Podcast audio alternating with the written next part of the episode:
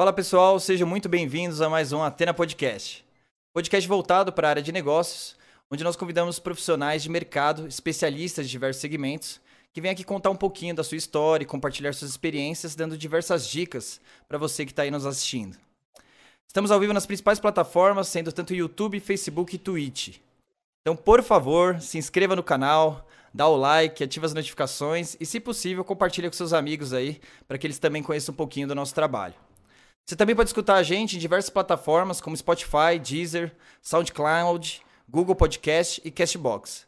Os links estão todos na descrição e não esquece de seguir também a gente no Instagram, no atena.podcast, que a gente sempre está postando coisa interessante lá e divulgando para vocês aí quem vai ser os próximos convidados. É, vou aproveitar que eu queria dar uma, um recadinho aí para vocês. A, agora também acabamos de lançar o nosso segundo canal de cortes os melhores momentos dos podcasts anteriores. Então, para você que está conhecendo nosso canal agora, acesse o link na descrição e se inscreva também no canal Cortes do Atena Podcast. E falando nos nossos podcasts anteriores, como vocês sabem, o nosso canal é voltado para a área de negócios, onde eu conversei com diversos profissionais de sucesso de diversas áreas, falando de temas como, por exemplo, empreendedorismo, carreira, liderança, inovação, vendas, tecnologia e muito mais. Mas para quem vem acompanhando o canal, já deve saber, que eu já comentei algumas vezes aqui, que a minha principal especialidade é a área de tecnologia.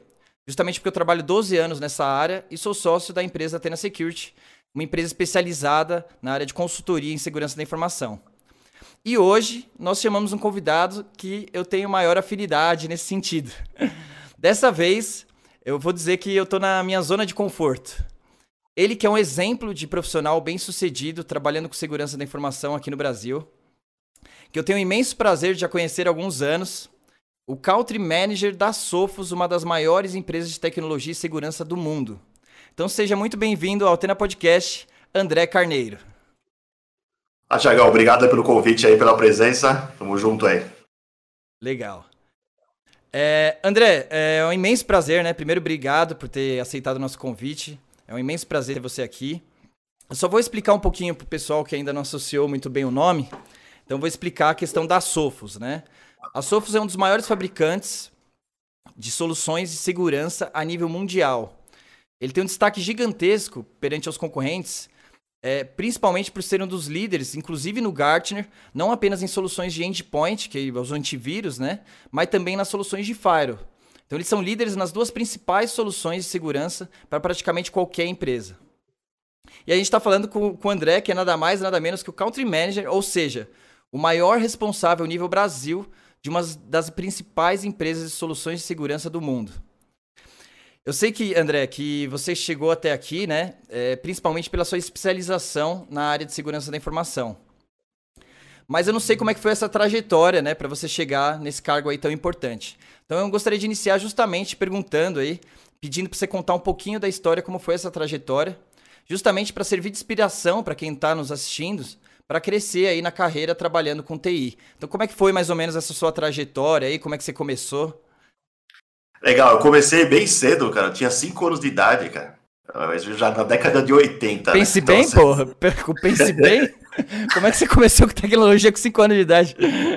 Cara, eu, sou aquela, eu sou a geração Atari, né? A telejogo, quem, quem minha idade aí vai lembrar que eu tô falando aí, telejogo, Atari, é, PCXT, PC, PCAT, eram os meus computadores que tiveram aí no, no, no, planeta aí.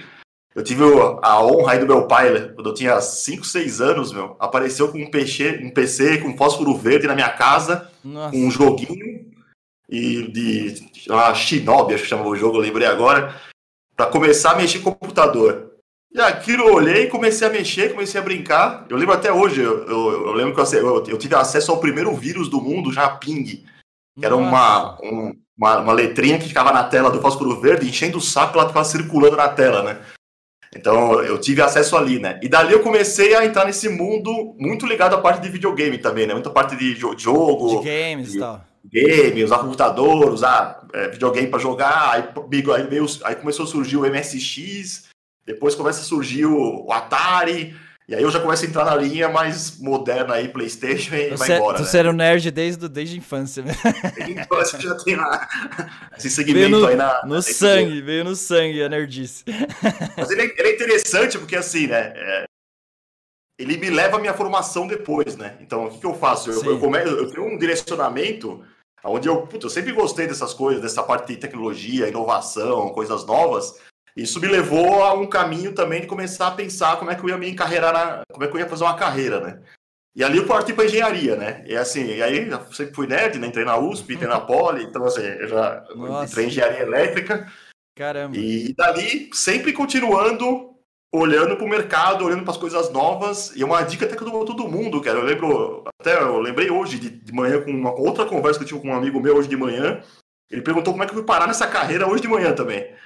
Olha só. E, e aí eu lembro direitinho que eu, eu, eu escutava muito pessoas com mais experiência, reportagem, tendências de futuro, como é que estaria o mercado, como é que ele estava andando. E aquilo me, e orientava na época, ano 2000, o surgimento das principais empresas. Pra você ter ideia, eu tenho a conta do Yahoo, acho que é a número 1, 2 ou 3 do Brasil, é minha, de e-mail, velho. Eu entrei na conta do e-mail no dia que surgiu o Yahoo, né? Nossa. É, você imaginar isso hoje, você não tem ideia, né? Eu tive conta do Wiki que era andré.ig.com.br, né? Depois me pegaram a conta, né? Mas eu tive essa conta minha de e-mail, né? Nossa. Então, assim, é o dinossauro ali, né? Total. O surgimento da, da, no início da carreira ali, né? E, e naquele momento eu já, eu já, começo a olhar buscando coisas novas. Eu começo um estágio na, na ABB, uma empresa lá de Osasco, uma empresa sueca aí de automação, energia.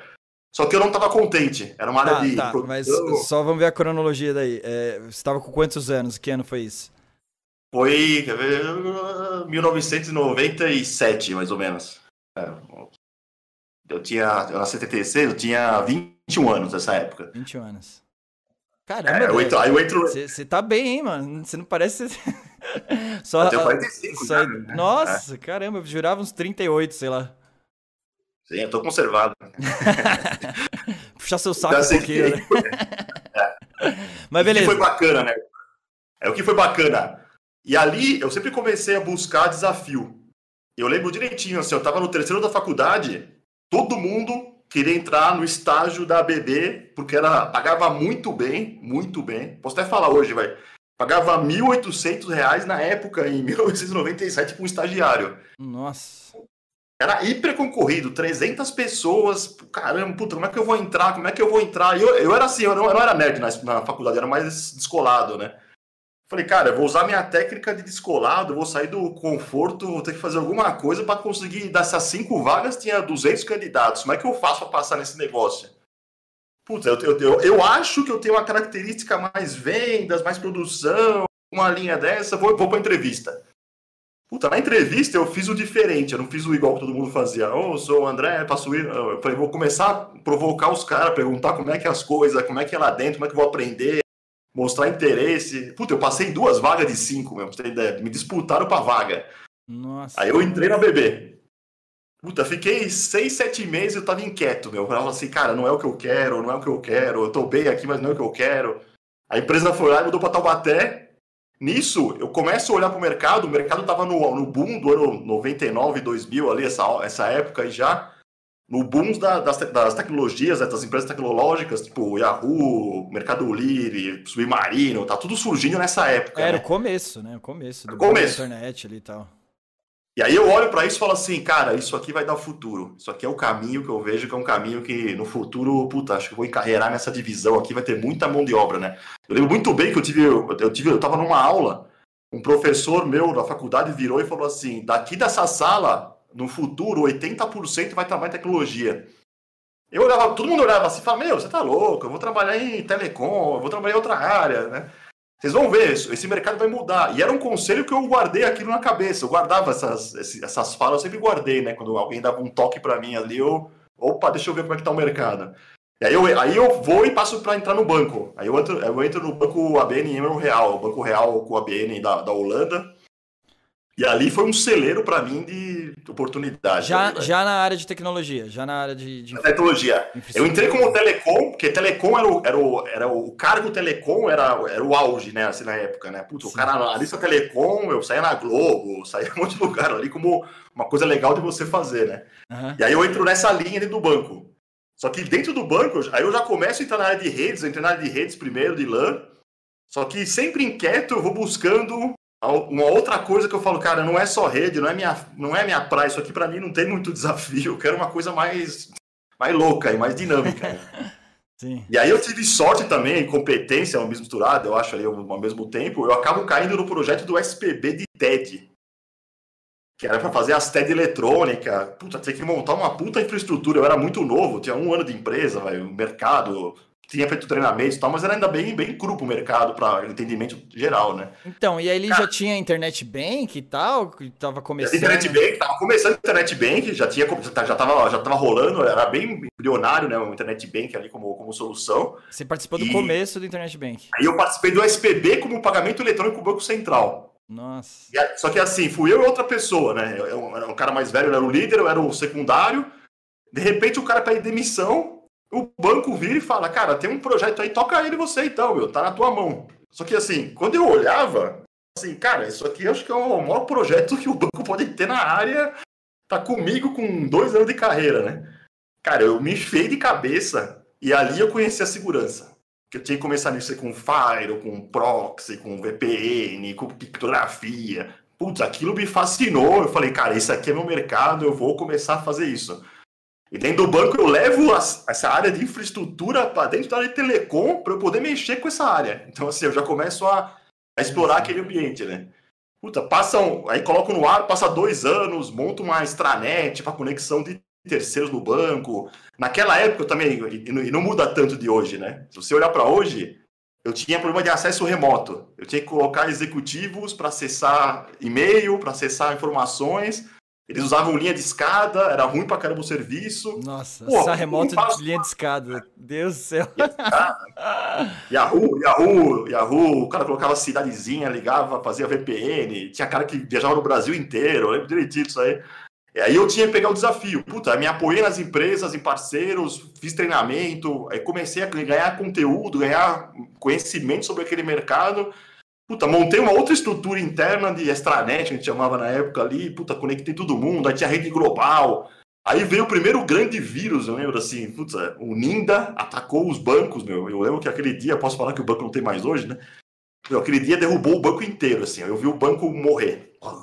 Cara, Acabou com o banco. Você tem uma história é, do primeiro vírus que, que foi inventado, você participou disso, isso é muito legal, velho bem louco, assim. E eu, eu, vi na prática também, assim, o, o, caos que gera um incidente de segurança nas empresas globalmente. Eu via países se ligando, Alemanha, Holanda, Brasil, Estados Unidos, cara, tá tudo fora, tudo caiu, o que tá acontecendo? Não tem acesso mais nada de sistemas.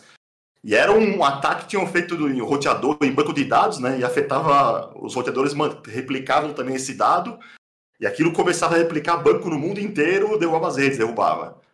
Aí, puta, pesquisando, a gente foi pesquisando na internet, ali era bem, bem, bem pouco ainda a internet, assim, de pesquisa. Puta, dá pra fazer esse comando aqui, vamos parar. Puta, o Brasil parou primeiro o ataque no Brasil. O que eles fizeram? Um comando de linha. Mais nada. E ali eu comecei a gostar desse assunto. Puta, e fui explorando, fui explorando. Legal. E aí eu lembro Ô, também. André, que... André, só vou fazer uma pausa, porque a gente, nessa história a gente tem uma coisa em comum aí. Eu também trabalhei no, no ABN, no, no Banco Real, né? Antigo Você trabalhou lá? Também trabalhei lá. E eu trabalhei. É, foi em 2007, mais ou menos, né? Só um pouquinho, só um pouquinho mais novo que você. E, e. Só que a diferença, né? Que você trabalhou já na área de tecnologia e tal, eu trabalhei como estagiário naquele Posso Ajudar dos caixas eletrônicos, né? Sabe aquele coletinho do Posso Ajudar? Mas foi meu começo, né? Me ajudou a ter um. Né? Você sabe que eu vim da área comercial, né? Depois você acabou se envolvendo na área comercial também por um bom tempo da sua carreira aí que eu sei. E foi o que me deu base, né? Vendendo capitalização ali para os clientes na, na frente dos caixas eletrônicos. É um pouquinho é, diferente, mas né, a gente meio que né, trabalhou na mesma empresa aí na nossa trajetória. Sim. E tudo é oportunidade, eu vejo também assim, né? Assim, é, você tem que buscar também. Eu vejo que quem busca, ele alcança, e quem, quem Estagna. Tem suor, quem vai atrás, quem busca, tem sucesso uma hora, tá ligado? Sim. Quanto mais você batalha, você consegue chegar onde você tenta chegar, né? Eu acho que é, é a principal informação que eu, que eu vejo ali de dentro dele, né? Só que uma coisa que é legal também que eu vejo é que naquela época eu, eu era bem, dá, dá pra perceber pelo meu discurso aqui, eu era bem inquieto, né? Até na empresa eu era muito inquieto, eu queria fazer tudo, eu queria, meu, eu quero dar o meu melhor, trabalhava que nem louco, fazia tudo possível. E aí eu, eu não eu lembro que direitinho eu olhava e falava assim, meu, mas por que ninguém me reconhece para me dar um cargo de coordenação, de gerência? Ninguém, ninguém olha para mim como um cara excepcional, eu dou meu máximo aqui e não sai do lugar. E aí você não entende, né, nessa hora que às vezes não é só ser o melhor técnico que você consegue se dar bem, ou só ser o melhor é, outra função se dá bem, ou ter um amigo que você tem, ou, então, você tem que ter tem, é, é, mais complexo, né? É um relacionamento ali e tal, né? Relacionamento, é um, é um conjunto de sorte também, momento certo, lugar certo, você tem que cruzar, né? E eu lembro direitinho que nessa época, aí, é, aí eu, eu acabo fazendo uma transformação, porque assim, eu sempre olhava que eu tinha viés para a área comercial também. E apesar de, tecnicamente, eu era bem forte também na parte técnica, mas eu queria mais, eu queria assim, meu, eu vejo caras comerciais sendo melhor, eu tenho que partir para a parte comercial, ela vai ter uma carreira mais longa. Eu olhava para esse lado, eu olhava. Aí eu viro, entro no MBA, na, na GV, na, na rua do banco, ali era na Itapeva ali. Puta, consegui passar no, no, no, MBA e o banco me paga o MBA. Era hiper caro, né? E o Nossa. banco me pagou. Mano, MBA naquela época. Caramba. É. É, coisa quase dois mil reais por mês de mensalidade, assim, era fora do meu orçamento ali para fazer, né? não tinha como fazer aquilo, né? Sim. E aí, eu, é, e aí eu acabo indo e acabo, puta, comecei a fazer essa parte de área de negócio, em administração de empresas, finanças, gostei pra caramba, juntei os dois, falei, puta, eu tô bem pra caramba, mas não sou gerente ainda. ninguém me dá nada, ninguém me faz nada. E aí uma coisa que acontece muito é a, é a tal da mudança que cada vez mais na minha carreira eu vejo isso e cada vez mais está mais curto o período. Acontecem mudanças muito bruscas que você não previa, que geram acontecimentos que vão mudar tudo. A pandemia é um grande exemplo agora, uma empresa vender, outra comprar. É, esse processo todo ele, ele existe e existe sempre vai ter sempre. E aí eu passo por um processo que era uma terceirização dentro do banco, a área de TI inteira ia sumir, ia ser terceirizada para empresas de fora. Nossa. E eu lembro direitinho, até, eu era muito próximo até do CIO ali, ele me chamou um dia, ele falou assim, posso dar um conselho? Você tem perfil de trabalhar em fabricante. Isso em 2004, 2005. Vai ter uma terceirização, você não quer ficar né, nesse processo, até para te ajudar a transitar para uma empresa, eu te faço esse processo, já falava inglês, você tá, também entra nesse, na área de segurança. Eu tenho interesse sim. Puta, o cara me coloca no projeto global de, transi de vendas da, da, da, operação inteira do mundo inteiro. Tinha 10 pessoas, eu era o Brasil segurança, o Brasil inteiro tava comigo. Caramba. Puta oportunidade, o cara me deu também Sim. ali, eu peguei, falei, vou abraçar e vou embora. Aí dali eu migo para a Verizon, que é a maior MSP do mundo até hoje. Aí eu, a Verizon ganhou o pacote, eu já, já, já tinham conversado comigo no meio do processo, queria que eu fosse para lá. Eu acabei aceitando esse desafio novo. Ninguém acreditou também, assim, que do, do nada eu falei, não quero mais o banco, vou mudar para essa área. vou mudar para um MSP, que eu vou buscar um fabricante no futuro ainda. Esse é, esse é o caminho que eu consigo ver para mim. Né? Era, aí você entrou no, no, no, mundo dos prestadores de serviço aí de TI. É. E aí eu vi um MSP, aí foi, foi bem, tem um pouco também a sorte também ajuda, né? O maior do mundo, eu vi na minha frente um 40 funcionários, gerenciava redes em 150 países, e eu não entendia por que com 40 pessoas dava. Eu olhava e falava assim, meu, como é que vocês. E um brasileiro no, na América Latina, como é que vocês vão fazer, cara? Só no banco aqui tinha 100 funcionários. Eu vou fazer um para pessoas? Não, aqui é processo, fica tranquilo. E dava. Os caras regerenciavam McDonald's, Banco da América, ABN, no mundo inteiro, né? Global, né? Então, não, bem, foi bem legal essa fase aí. Só que também aí vem de novo o Santander compra o ABN. E aí começa, depois Sim. de três anos ali. É, eu, eu passei por esse processo, olha que viagem, né? Eu passei por esse processo como estagiário. Então você vê, aquilo Sim. te muda, né? É, mudou é. muita coisa. E começou corte de funcionário e tal. Teve um impacto gigantesco no banco. A cultura era bem diferente, né? Sinceramente, né? Não, né? Minha experiência pessoal, eu preferi o real. Eu achava que né, era um banco mais, mais humano, né? Mas é, isso deve ter sido um projeto gigantesco, porque esses processos de aquisição e fusão de empresas, né? Realmente é, dá um, traz um impacto gigantesco, né? De juntar esses processos. Eu imagino o desafio isso ainda mais para a área de tecnologia. É. E aí o Santander compra e cancela com a Verais o contrato que tinha com a BN e fala, eu tenho uma empresa que faz, eu não quero mais daqui um ano vocês. Nossa. E aí eu recebo lá, ó, já fecharam, obrigado, não vai ter mais o serviço daqui um ano, então vai se preparando. E ali eu já começo a ficar inquieto de novo, e aí queriam que eu transferisse para a Telefônica, na época que também fazia com o Santander, e eu falei, não, cara, eu não vou aceitar esse desafio. Eu vou aceitar um desafio novo. Um amigo me convida para ir para uma, uma, uma revenda começar a tocar uma empresa do zero, venda de segurança.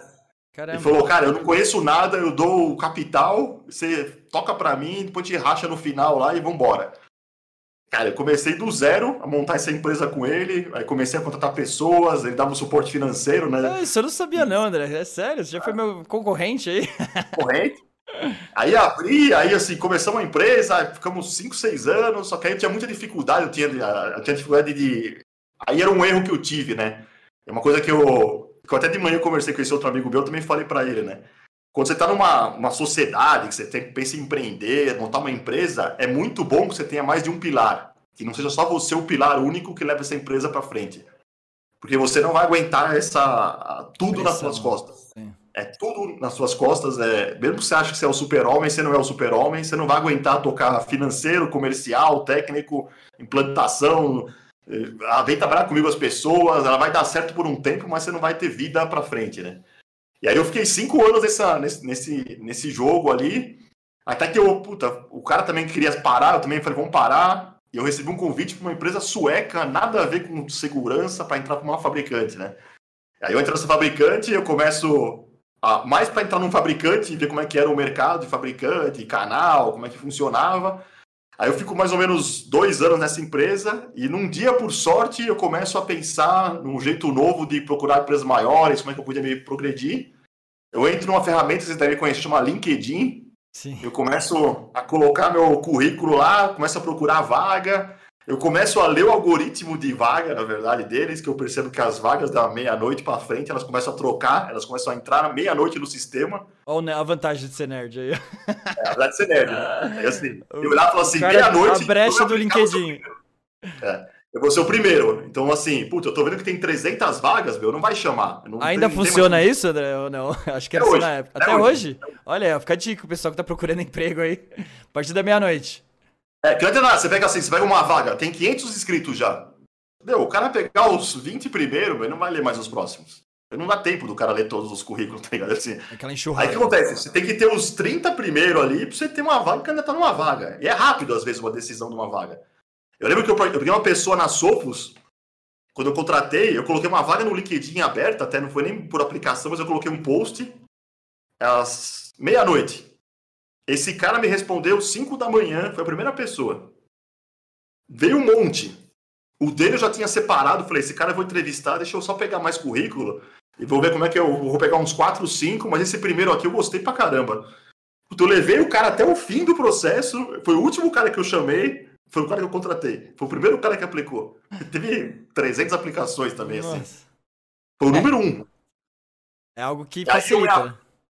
E aí eu me aplico, eu, eu me aplico numa loucura. Veio uma empresa da Índia chamada Cyberon, que eu não conhecia de Fire, não, não vou mentir, eu não sabia quem era. Aí ela vem e me chama para uma entrevista. Eu todo pimpão, né? Achando, ah, a entrevista é moleza, manjo pra caramba tal, meu. Vamos lá. Uma, duas, três, quatro, cinco, seis, sete, oito, nove. Etapas, você disse? É, entrevista ah. técnica, mostra para mim na prática o que você conhece de produto, o que você conhece de soluções, como é que tá o mercado. Eu todo assim, meu, cara, não vai ter fim essa entrevista, né? Vai durar um mês de entrevista, eu fiquei quase, né? Nossa, e ansiedade. E aí, é, o RH me, me, me, me chama, me faz uma proposta. Falei, ó, passei, né?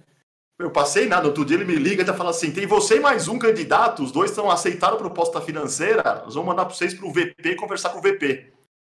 E eu achando que, meu, conversar com o VP, meu, isso aí, isso aí é de letra, né? Cara, o cara só veio com pergunta assim: quanto que é o market, market share mundial de Fire? Como é que você vê o mercado brasileiro? Como é que você. Uma vaga técnica, né? E aí eu, aí eu entro nessa empresa, deu. Aí vou, vou pra Índia, fico 15 dias na Índia treinando. Foi uma experiência muito louca para mim também, assim, bem legal. Assim, Nossa, eu vou do Índia? nada. Sério, na, Índia? Índia? Vai pra Índia treinar. É, pra quem não sabe, a área de segurança da informação é muito forte na Índia, né? Até porque a, os canais de atendimento e suporte, a maioria deles são indianos, né? Então o pessoal que trabalha com segurança da informação até brinca, né? Que vai falar com o suporte do fabricante, tem que saber o inglês e tem que saber aquele inglês meio indianado. Indiano, né? que é aquele é, sotaque é, de indiano. Né? E assim, eu achando que era moleza, assim, né? Ah, é tranquilo, vou tirar de letra, cara. Cara, eles são hiper fortes tecnicamente, Sim. hiper fortes. Assim, um nível técnico absurdo. E eles exigem muito de você também para você se mostrar que você pode, por exemplo, dar um treinamento depois, representar a empresa. Então eu tinha que fazer certificação de arquiteto ao vivo com eles do lado olhando. Nossa. E eu comecei e falei, puta, vambora, né? Tô aqui mesmo, né? Vou ficar 15 dias aqui vou fazer, né?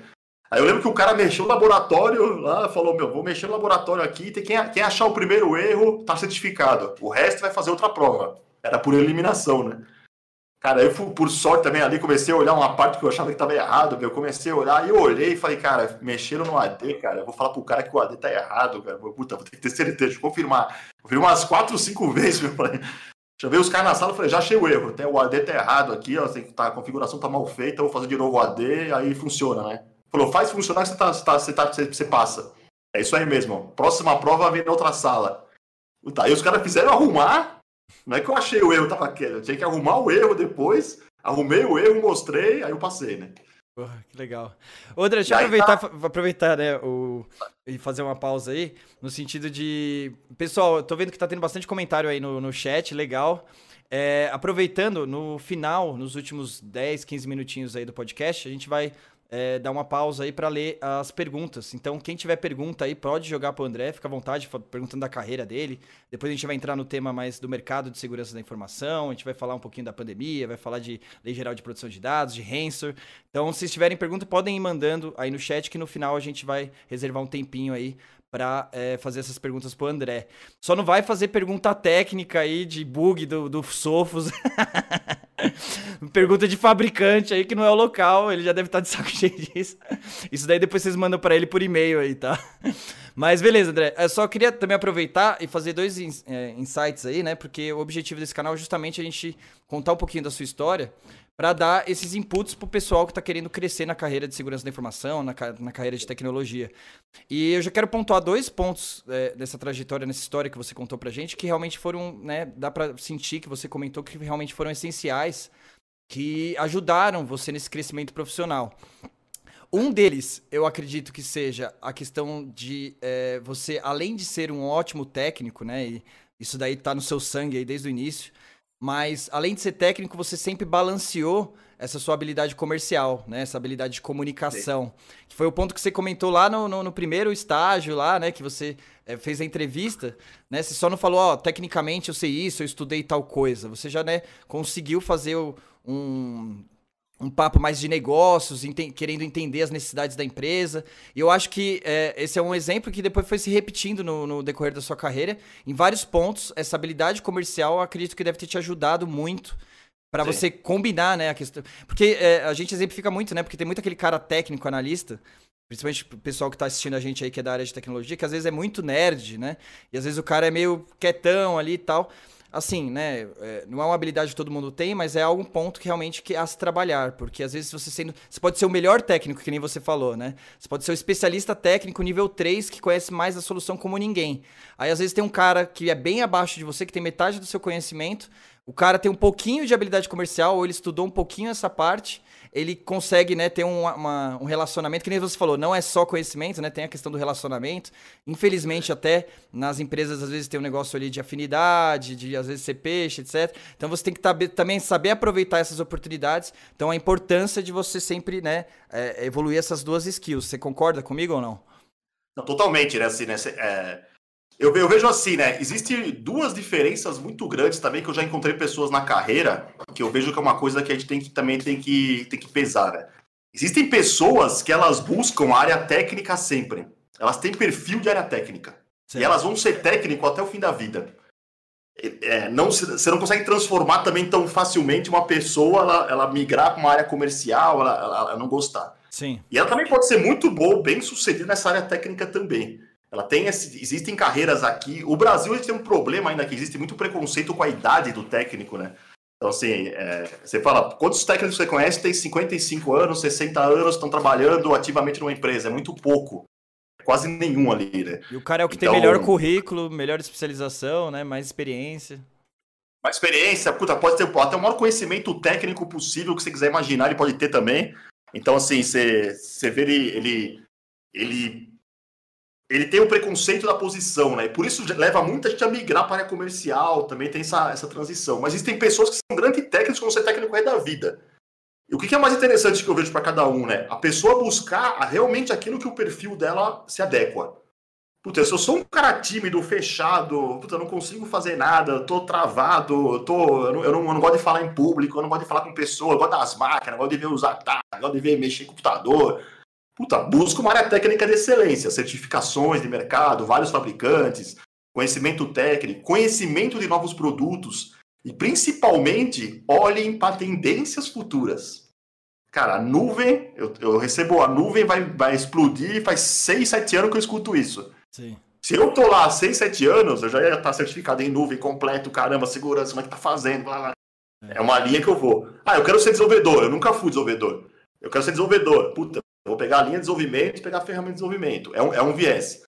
Porém, aqueles que também querem buscar também um, alternativas de sustentabilidade no Brasil também a mais longo prazo, eles têm que começar a olhar também assim, puta, eu posso ter um perfil meio misto aqui, que eu posso ser mais comercial também, eu posso ajudar a vender, posso montar projetos, posso fazer grandes coisas.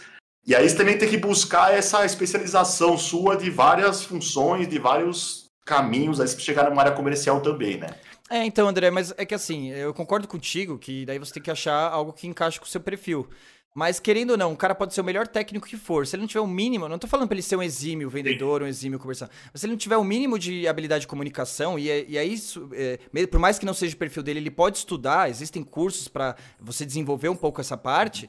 Por mais que você tenha um pouquinho mais de dificuldade, você evoluindo um pouquinho nessa área, já, já ajuda pra caramba a sua carreira, né? Pra você ter afinidade com os seus gestores, para aproveitar as oportunidades. Mas o principal, você pensa num técnico, cara gênio, o melhor de todos. Mas ele trabalha, né, no nosso caso aqui, numa empresa de prestação de serviço serviço ou num fabricante que lida com o cliente diretamente. Pô, se o cara não conseguir conversar com, com, com o cliente, não conseguir desenrolar, não conseguir. Às vezes até. Ele é tão técnico que aparenta ser meio grosso. Então, num problema, o cliente já é, começa a se sentir ofendido. Então, o cara tem que ter um pouco esse jogo de cintura. E isso, aí por isso que eu falo que, por mais que ele pegue o perfil dele, esse pouco de habilidade comercial que ele desenvolva também, isso tem que se esforçar e tem que estudar, vai ajudar muito na, na, na carreira dele. Não, com certeza, né? Porque o que acontece também? a gente tem que, olhando nessa linha aí, tem que olhar para oportunidades, né? Você tem que olhar assim, puta, como é que. Se eu tiver uma característica maior minha que eu vou usar para o meu lado, vou me dar, posso me dar bem com essa nova, nova habilidade que eu ganhei? Eu consigo ser um cara que trabalha melhor isso, consegue, consegue se dar bem? Consegue. Por exemplo, eu dou um exemplo. Eu estava na Verizon, quando entrei na Verizon, era para tocar a parte operativa de Fire, de segurança, toda a parte de segurança do banco na, né, na, pela, pela, pela, pelo, pelo MSP.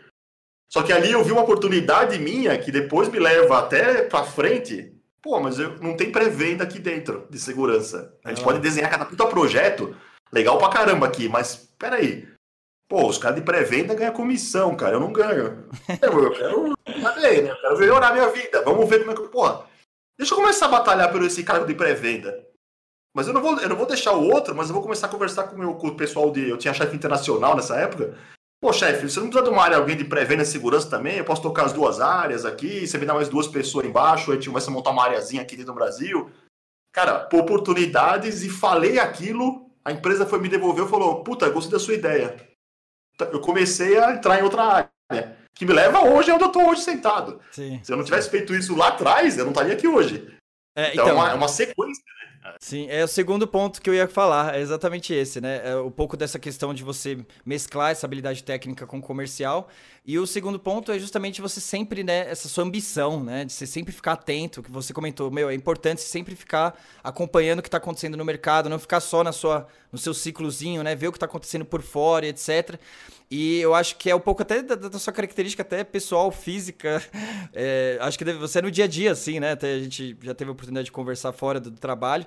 E dá pra ver que você é esse cara inquieto, né? A pessoa que tá te vendo acho que já consegue sentir isso. É, você se mexe e tal, e, mas isso é, pô, é muito bom, muito positivo. Você trata isso de uma forma muito positiva, justamente de você é, ser ambicioso e não, não entrar, no, não estagnar, né? Você não fica tipo, ó, oh, tô confortável aqui, tô ganhando bem e tal. Você sempre tá com o pensamento lá acima, onde eu posso crescer, qual oportunidade eu posso seguir, etc. E isso também acho que é uma dica que, serve de, de, de, inspiração e de, de, de dica, lição para todo mundo que tá vendo a gente. Sim, é sempre assim, tem, tem uma, uma, coisa até que eu tive ontem, numa reunião que teve com o VP, assim, Latinoamérica inteira, até ele falou essas palavras, foi bem legal ali no essa palavra que ele fala, que assim, é muito importante ter atitude. Você ter atitude o tempo inteiro é uma coisa muito importante. Às vezes está numa empresa, você fala assim, não, ninguém, ninguém, me, ninguém olha para mim, ninguém me menospreza, eu sou um coitado aqui dentro, ninguém tá nem aí pro meu trabalho, ninguém me reconhece no fundo, falta uma atitude sua de buscar uma coisa um pouco maior. Fazer acontecer. Ideias, fazer acontecer. Fazer, fazer acontecer e você buscar um pouco mais de caminho, né? E aí, voltando à minha carreira lá, fazendo a, a parte da carreira ali, ah. quando eu tô na Índia, de repente eu escuto um boato de que uma empresa britânica chamada Sophos comprou a Cyberon. Putz, aí eu olho e falo, cara, de novo, acabei de entrar, faz um ano, sete meses aqui. Nossa, pareceu o, o, a maldição. Toda empresa que você entra, ela é comprada. Só que é o mercado isso, né? É, e, e, e, até interessante, né? Aí dando um parênteses aqui na, na, conversa, eu li um artigo outro dia, né? Eu gosto de ler também coisas assim diferentes, né? Se você pegar empresas inovadoras da área de segurança, que fazem soluções de segurança, que foram criadas, a Sophos foi criada em 85, já tinha nascido, ela tem 35 anos, ela tem ali de, de existência, né? Sim. Com uma empresa que tem mais de 35 anos da área de tecnologia, só tem oito. Nossa. É, eu lembro assim, Sophos, RSA, Arc Server, mais, mais umas quatro lá.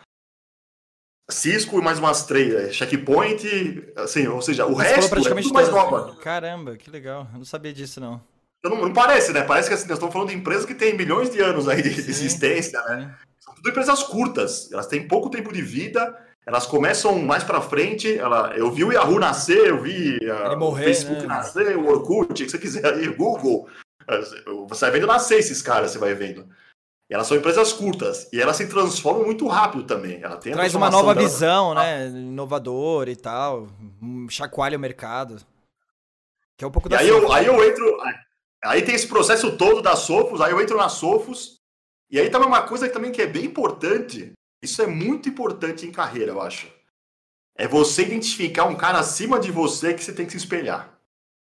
Eu tinha caras, por exemplo, no, no banco, eu tinha um cara que era o CIO, que era, chama Gustavo Roxo, tá, tá no BTG Pactual ali, se você estiver vendo um dia o podcast, vai lembrar de mim ali.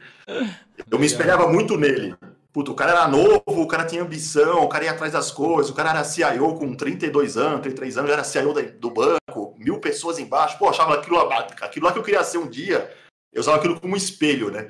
E esse espelho você tem que usar na tua carreira o tempo inteiro. Quem que é o cara que, pô, eu, queria me espelhar com alguém que eu conheço na empresa, pô, aquele cara fez sucesso, como é que, que ele fez? Pô, deixa eu ver como é que esse cara teve a trajetória dele. E aí, quando eu entro na Sofos, Passa uns 4, 5 meses, entra um cara novo chamado Oscar, que o VP Latam até hoje. Eu olho para aquele cara e falo, puta, esse cara, é, ele é excepcional só de olhar para ele em uma semana.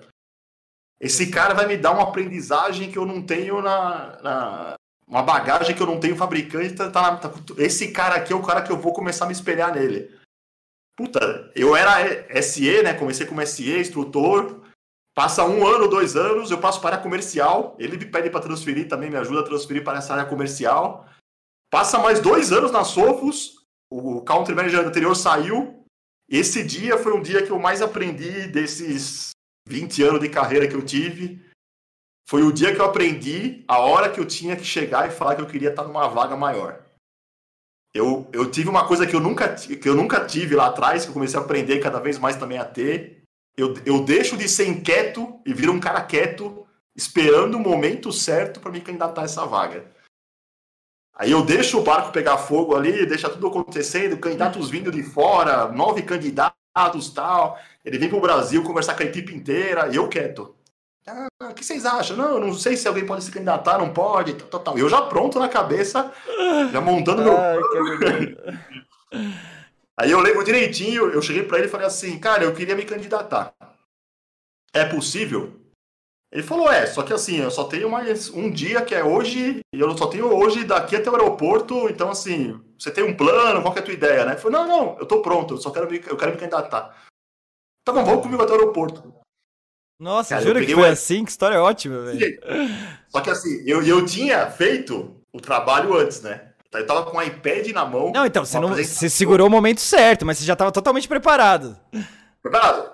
Momento certo, iPad na mão, com tudo que eu planejava fazer de diferente estava sendo feito, mudança, crescimento, como é que eu enxergava o mercado, como é que eu enxergava as coisas que tinha. Cara, quando ele começou a entrevista, meu, e eu sei que era um cara, ele gosta muito dessas partes também de apresentação, como é que funcionava, eu sabia, eu já conheci o estilo dele também, né? Cara, eu volto, abro, abro, abro a apresentação, começo. Cara, então, minha ideia é fazer isso aqui, ó. Puta, ele quase perdeu o voo, pra você ter ideia, né? Tanto que ele ficou falando Nossa, comigo. Que, que legal. Cheguei na hora do voo dele, meu pai, lá você perdeu o avião, cara, você continuar conversando comigo aqui, né? E dali eu já sabia que eu tinha virado country manager naquele dia. Eu tinha uma etapa para cima, falar com pessoas dos Estados Unidos, o chefe dele. Eu tinha todo um processo ali para aprender. É, mas você foi no plano infalível, né? Você foi no plano infalível. Você falou, eu vou convencer esse cara, se preparou ao máximo, no momento certo, para não ter erro. E, ele, e tanto que ele é tão bom, meu, que ele chegou para mim e falou assim, ó, você sabe que você vai se colocar em risco. Porque se entrar uma pessoa na sua posição, ele vai saber que você se candidatou e não passou, você vai colocar seu cargo aqui dentro em risco. Você sabe disso? Eu falei, cara, eu tô pronto, eu quero ir, eu quero tentar. Era a hora que eu sabia que eu podia, eu tive a oportunidade passando na minha frente, eu falei, é a única oportunidade que eu vou ter, grande vai ser essa. E aí eu pego ela, abraço, aí eu dou meu gás de novo, aí eu volto, com, eu tava quieto, eu volto, né, atrás dela, fico, faço seis, sete entrevistas também internas ali dentro, e o cara me deu a chance e eu tô com ele até hoje, assim, né? Um cara que até hoje eu espelho, me espelho, me espelho nele também pra, pra carreira, como é que ele conduz. É um cara excepcional também de mercado, conhece muito também de canal, vendas. E aí tô com essa parceria com ele, eu tô seis anos na Sofo já, né? Quase, vou fazer quase dois anos aí de country já, de, de entrada, e apresentou muito bem e indo embora, né? E aí eu devo ficar um bom tempo aí, agora eu estou uma sossegada também, né? Assim, eu busquei tanto isso, quando chega tem que. Né? é, quero ver até quando, né? Mas beleza. Vamos ver quanto tempo dura essa ansiedade. Mas legal, meu. Pô, que, que história incrível. E é aquele negócio que você falou mesmo, né? É, é a, a, junção de oportunidade, que, meu, né? Você sempre se esforçando, uma hora as oportunidades aparecem e você conseguir aproveitar o máximo e tendo atitude, né? Você teve atitude, se planejou, se preparou, né? Não é simplesmente passou a oportunidade, ah, vou tentar, não é arriscar. Vou fazer da melhor forma que, a gente, que eu posso tentar fazer. É, foi um pouquinho no sentido, assim, né? Eu, a minha analogia que eu coloco na minha realidade foi para montar a empresa, né? Assim, também foi uma oportunidade, foi um convite que eu recebi de um amigo que é o meu sócio, o Renan Beato. Um abraço para ele, inclusive, deve estar tá assistindo a gente. Tá no chat. Abração, meu irmão, né? Não é só meu sócio, é um amigo, meu irmão. É aquele negócio que você falou dos pilares, né? A gente, a gente trabalha em três sócios, o Wallace e o Renan. Realmente não dá para aguentar tudo sozinho. E graças a ele aí que a gente conquistou tudo que a gente vem conquistando. E foi um convite e, assim, eu, poxa, é, primeiro pensei, caramba, é era um dos meus sonhos, né? A brincadeira até que a gente fazia, porque ele falou que tomou atitude de tanto que eu buzinava na orelha dele, falando, vamos montar uma empresa, vamos montar uma empresa. Só que daí ele acabou saindo, tomou atitude primeiro que eu, mas daí veio a oportunidade, daí eu falei, pô, vamos para cima, só que vamos fazer bem feito. Então, a gente se preparou, estudou, fizemos um plano de negócios e tal, e graças a Deus deu certo também. Hoje também a gente tá no ápice aí da, do auge da carreira profissional e muito feliz e tentando compartilhar um pouco disso, né, assim como você está fazendo nesse podcast, né, para tentar servir de inspiração, ajudar outras pessoas que têm esses mesmos objetivos. É, e é importante também quando você conquista uma, uma, uma posição, ou um, montar uma empresa, ou qualquer coisa que você almejar, que você conquista ela, também é importante, depois de você conquistar aquilo, você sempre fazer o seu melhor, né? Você tem que sempre buscar o melhor que você puder fazer para aquilo dar certo. E talvez muita gente pensa que não, ah, ele sentei lá, o cara virou country manager, ele senta na cadeira agora, porra, faço mais nada, né? Assim, né? Assim, o cara agora só ganha dinheiro, né? Não é, não é, tão simples assim a vida, né?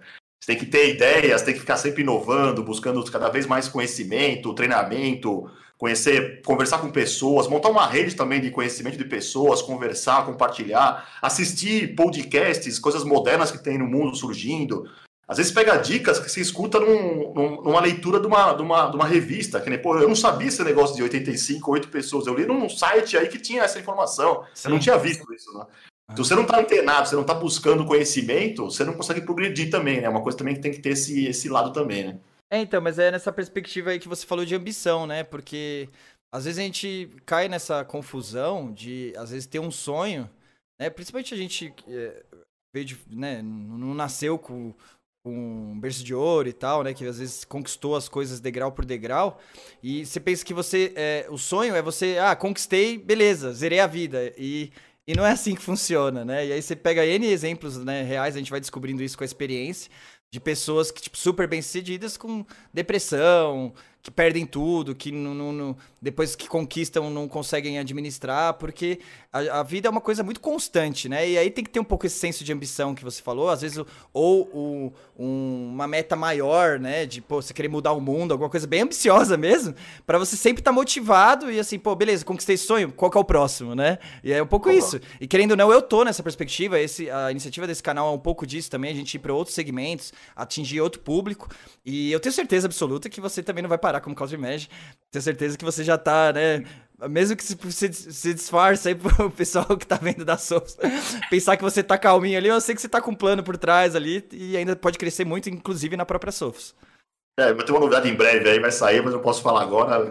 Deve, já ter umas mudanças planejadas aí. Olha só. Mas, mas é interna ainda mesmo, né? Sem spoiler, mas, é, mas, spoiler. Assim, e também uma dica também que é bem legal, essa dica eu aprendi, eu demorei um pouco para pegar também. Foi uma coisa que o Oscar, que é meu VP, que também ele tem esse lado e até, até vou contar essa história rápida dele, que é bem interessante, você vê, você vê como, é que você, como é que você se associa também a pessoas de grande qualidade, também que eu chamo, né?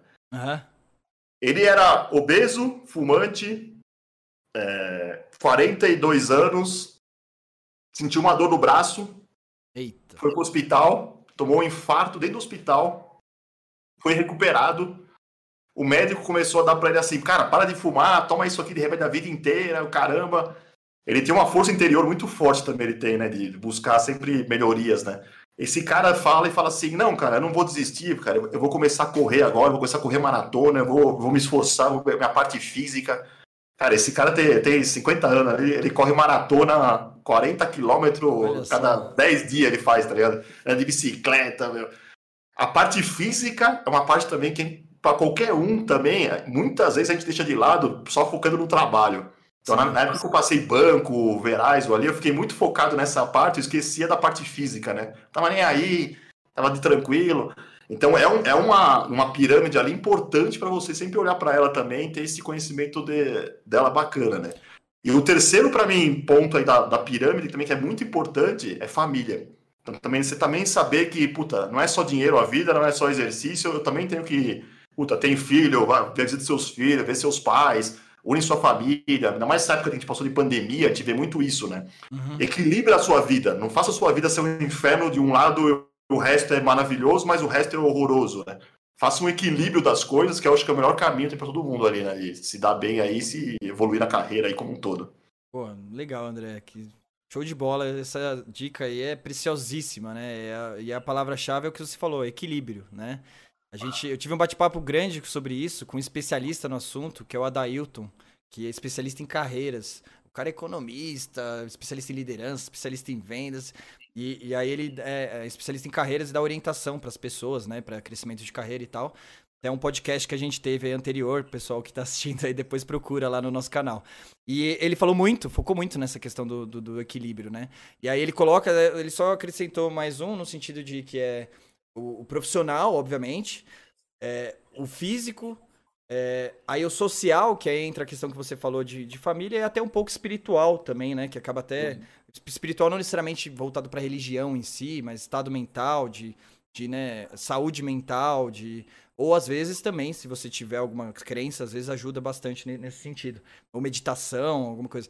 E, e é importante, e é, a, o pessoal às vezes tem uma falsa ilusão que se você focar em um desses aspectos, você vai ter uma produtividade vai crescer mais rápido. E, e isso é um tiro no pé. Porque às vezes você. Fo... Por mais. E eu falo que eu te conheço, eu sei que você é meio que workaholic ali, eu também trabalho muito e tal. Mas eu sei a importância do equilíbrio e eu consigo tentar gerenciar isso. Porque eu tenho sempre que ficar me, me autogerenciando para manter esse equilíbrio. Porque é, às vezes você foca, pô, vou focar é, esse ano no trabalho porque tô, é a oportunidade da minha vida, não sei o quê. Aí você foca, só que daí, meu, dá um excesso que uma hora você buga que aí você perde a produtividade que você ganhou, porque você entra numa depressão, entra numa crise existencial, entra num problema, ou começa a trabalhar deprimido, tra começa a trabalhar mal-humorado, e às vezes também fecha a sua cabeça, porque você, tá, você não tá bem, sabe? E aí perde oportunidades. Então, assim, na verdade, você equilibrar e às vezes tirar um momento de lazer, tirar um momento social, tirar um momento para descanso, é, vai te gerar mais produtividade. A, a, a, conta é o contrário, né? É aquele, aquele. E o físico vem muito disso, né? O exemplo clássico é a academia, né? Você, pô, eu vou perder duas horas. É, quatro horas por semana fazendo academia, sendo que eu poderia estar estudando, poderia estar trabalhando. Não, porque a academia vai te dar um equilíbrio físico que você vai ter uma disposição maior e vai poder trabalhar melhor. E aí seu cérebro vai funcionar melhor. Então, isso é importantíssimo e muita gente realmente cai nesse, nessa ilusão, nesse é, armadilha, né? Pensando que às vezes se você só se dedicar a uma coisa, vai, vai dar um resultado maior. É, e você vê muita gente fala assim, eu, eu falava isso para mim mesmo, né? É, é fácil chegar para você e falar assim, eu não tenho tempo. Eu não tenho tempo para fazer isso, eu não tenho tempo para fazer exercício, eu não tenho tempo para fazer ah, nada, eu não vou fazer. Primeira desculpa. É, padrão, né? E aí que eu fiz, pô, eu faço crossfit 7 horas da manhã. 7 às 8 todo dia, de segunda a sexta. Agora que a pandemia parou, voltando, eu já continuo fazendo de novo, vai. Ou seja, eu faço uma atividade física intensa até. Sim. Cara, 5 e meia tô de pé. Puta, vou lá, começo a fazer exercício, puta, tomo café, no telefone não toca até 8, 9 horas. Puta, quando acabou o meu café 9 horas, puta, hora de começar a trabalhar. O home office também ajudou muito também, né? ajuda muito, tá, como está em casa também ajuda essa, essa rotina a ficar mais fácil. Sim, isso é mas, ótimo. Mas se você consegue arranjar o melhor momento seu para fazer uma atividade que você não está fazendo, e você vê que o, isso realmente ele falou aí, né? Isso muda demais a sua vida, muda. Porque você começa a ter um outro tipo de pensamento, isso contribui também diretamente em várias outras funções de você aí poder também ir para frente mais fácil, né? Sim, sem dúvida. Legal. Não, e aproveitando que você deu esse input, é, você passou, né? Tá 20 anos trabalhando aí na área de segurança. Então você passou por vários altos e baixos do, do mercado de segurança, do mercado de tecnologia no sentido geral. Então, meu Deus, você começou no boom da internet, né? Daí depois evolução de rede social, de compra online, etc. Depois, né, o primeiro vírus, aí depois, né, agora massivos de diversificação de tipos de ataque, etc. E aí entrou a era do ransomware, né, que teve um impacto gigantesco na nossa área de segurança da informação.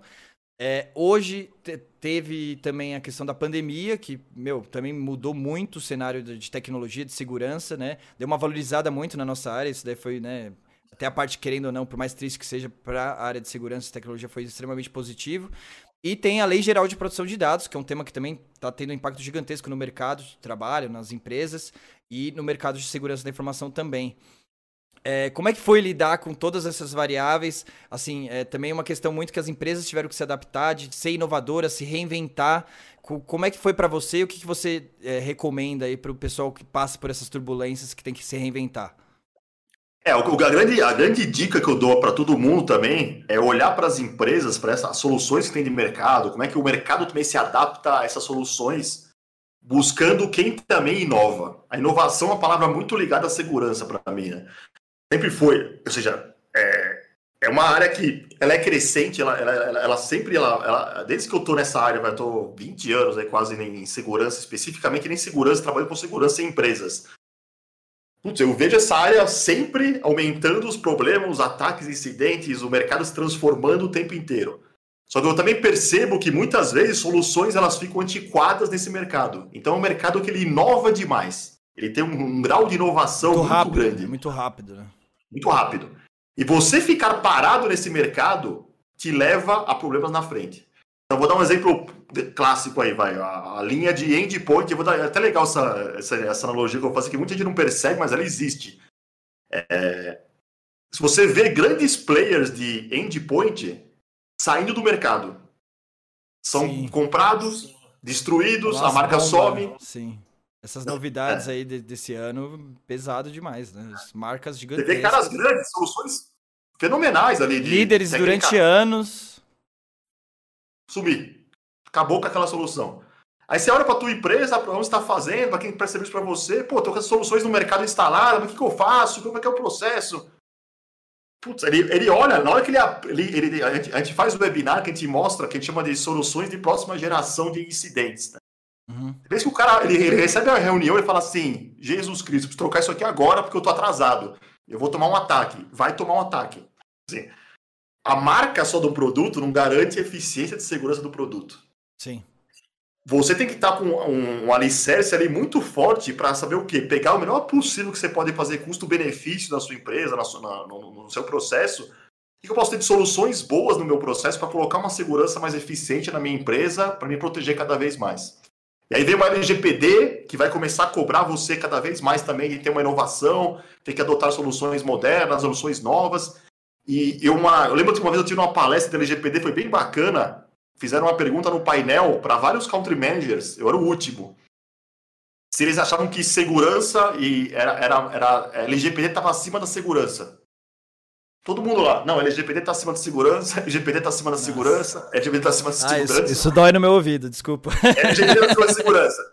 Aí o último era eu, né? Aí falou assim: então, e o seu, André, que você acha também? A visão sua é igual? Eu falei: totalmente ao contrário. Assim, segurança sempre existiu, sempre vai existir. Não existe segurança 100%. Não, não vou garantir, viu? A solução dos sopros é 100% seguro. Se eu falar isso é mentira, cara. Fala isso é mentiroso. É, por quê? Existem falhas de configuração, falha humana, falha de processo. Você pode ter erros ali dentro. Você pode tentar chegar mais próximo possível do 100.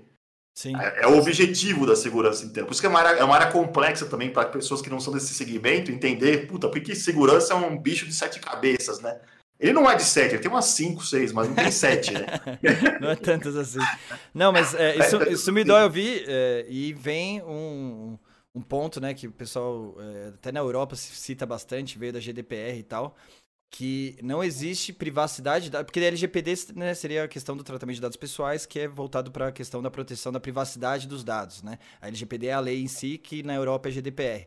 Então, é, não existe privacidade de dados sem proteção de dados. Então, nessa frase já responde essa pergunta, né? É até engraçado alguém falar o contrário, porque não faz sentido nenhum, porque. Aí vamos colocar um exemplo prático para aquele pessoa que não é de segurança, não é de tecnologia entender. Imagina você, eu chegar e falar que eu vou garantir a proteção do seu dinheiro, você me emprestou lá 100 reais, e eu vou garantir a proteção do seu dinheiro, sendo que uh, eu vou levar para minha casa e minha casa não tem porta, não tem janela, eu não coloco no cofre, eu deixo em cima da mesa os 100 reais. E, e fica visível, e todo mundo que passa vê esses 100 reais. Como é que eu vou garantir a privacidade do negócio, sendo que eu não tenho proteção? Então eu tô com seu RG, vamos pegar, né, eu coloquei dinheiro para né, a pessoa se preocupar mais, vamos pegar seu RG, que é, que é o seu dado pessoal.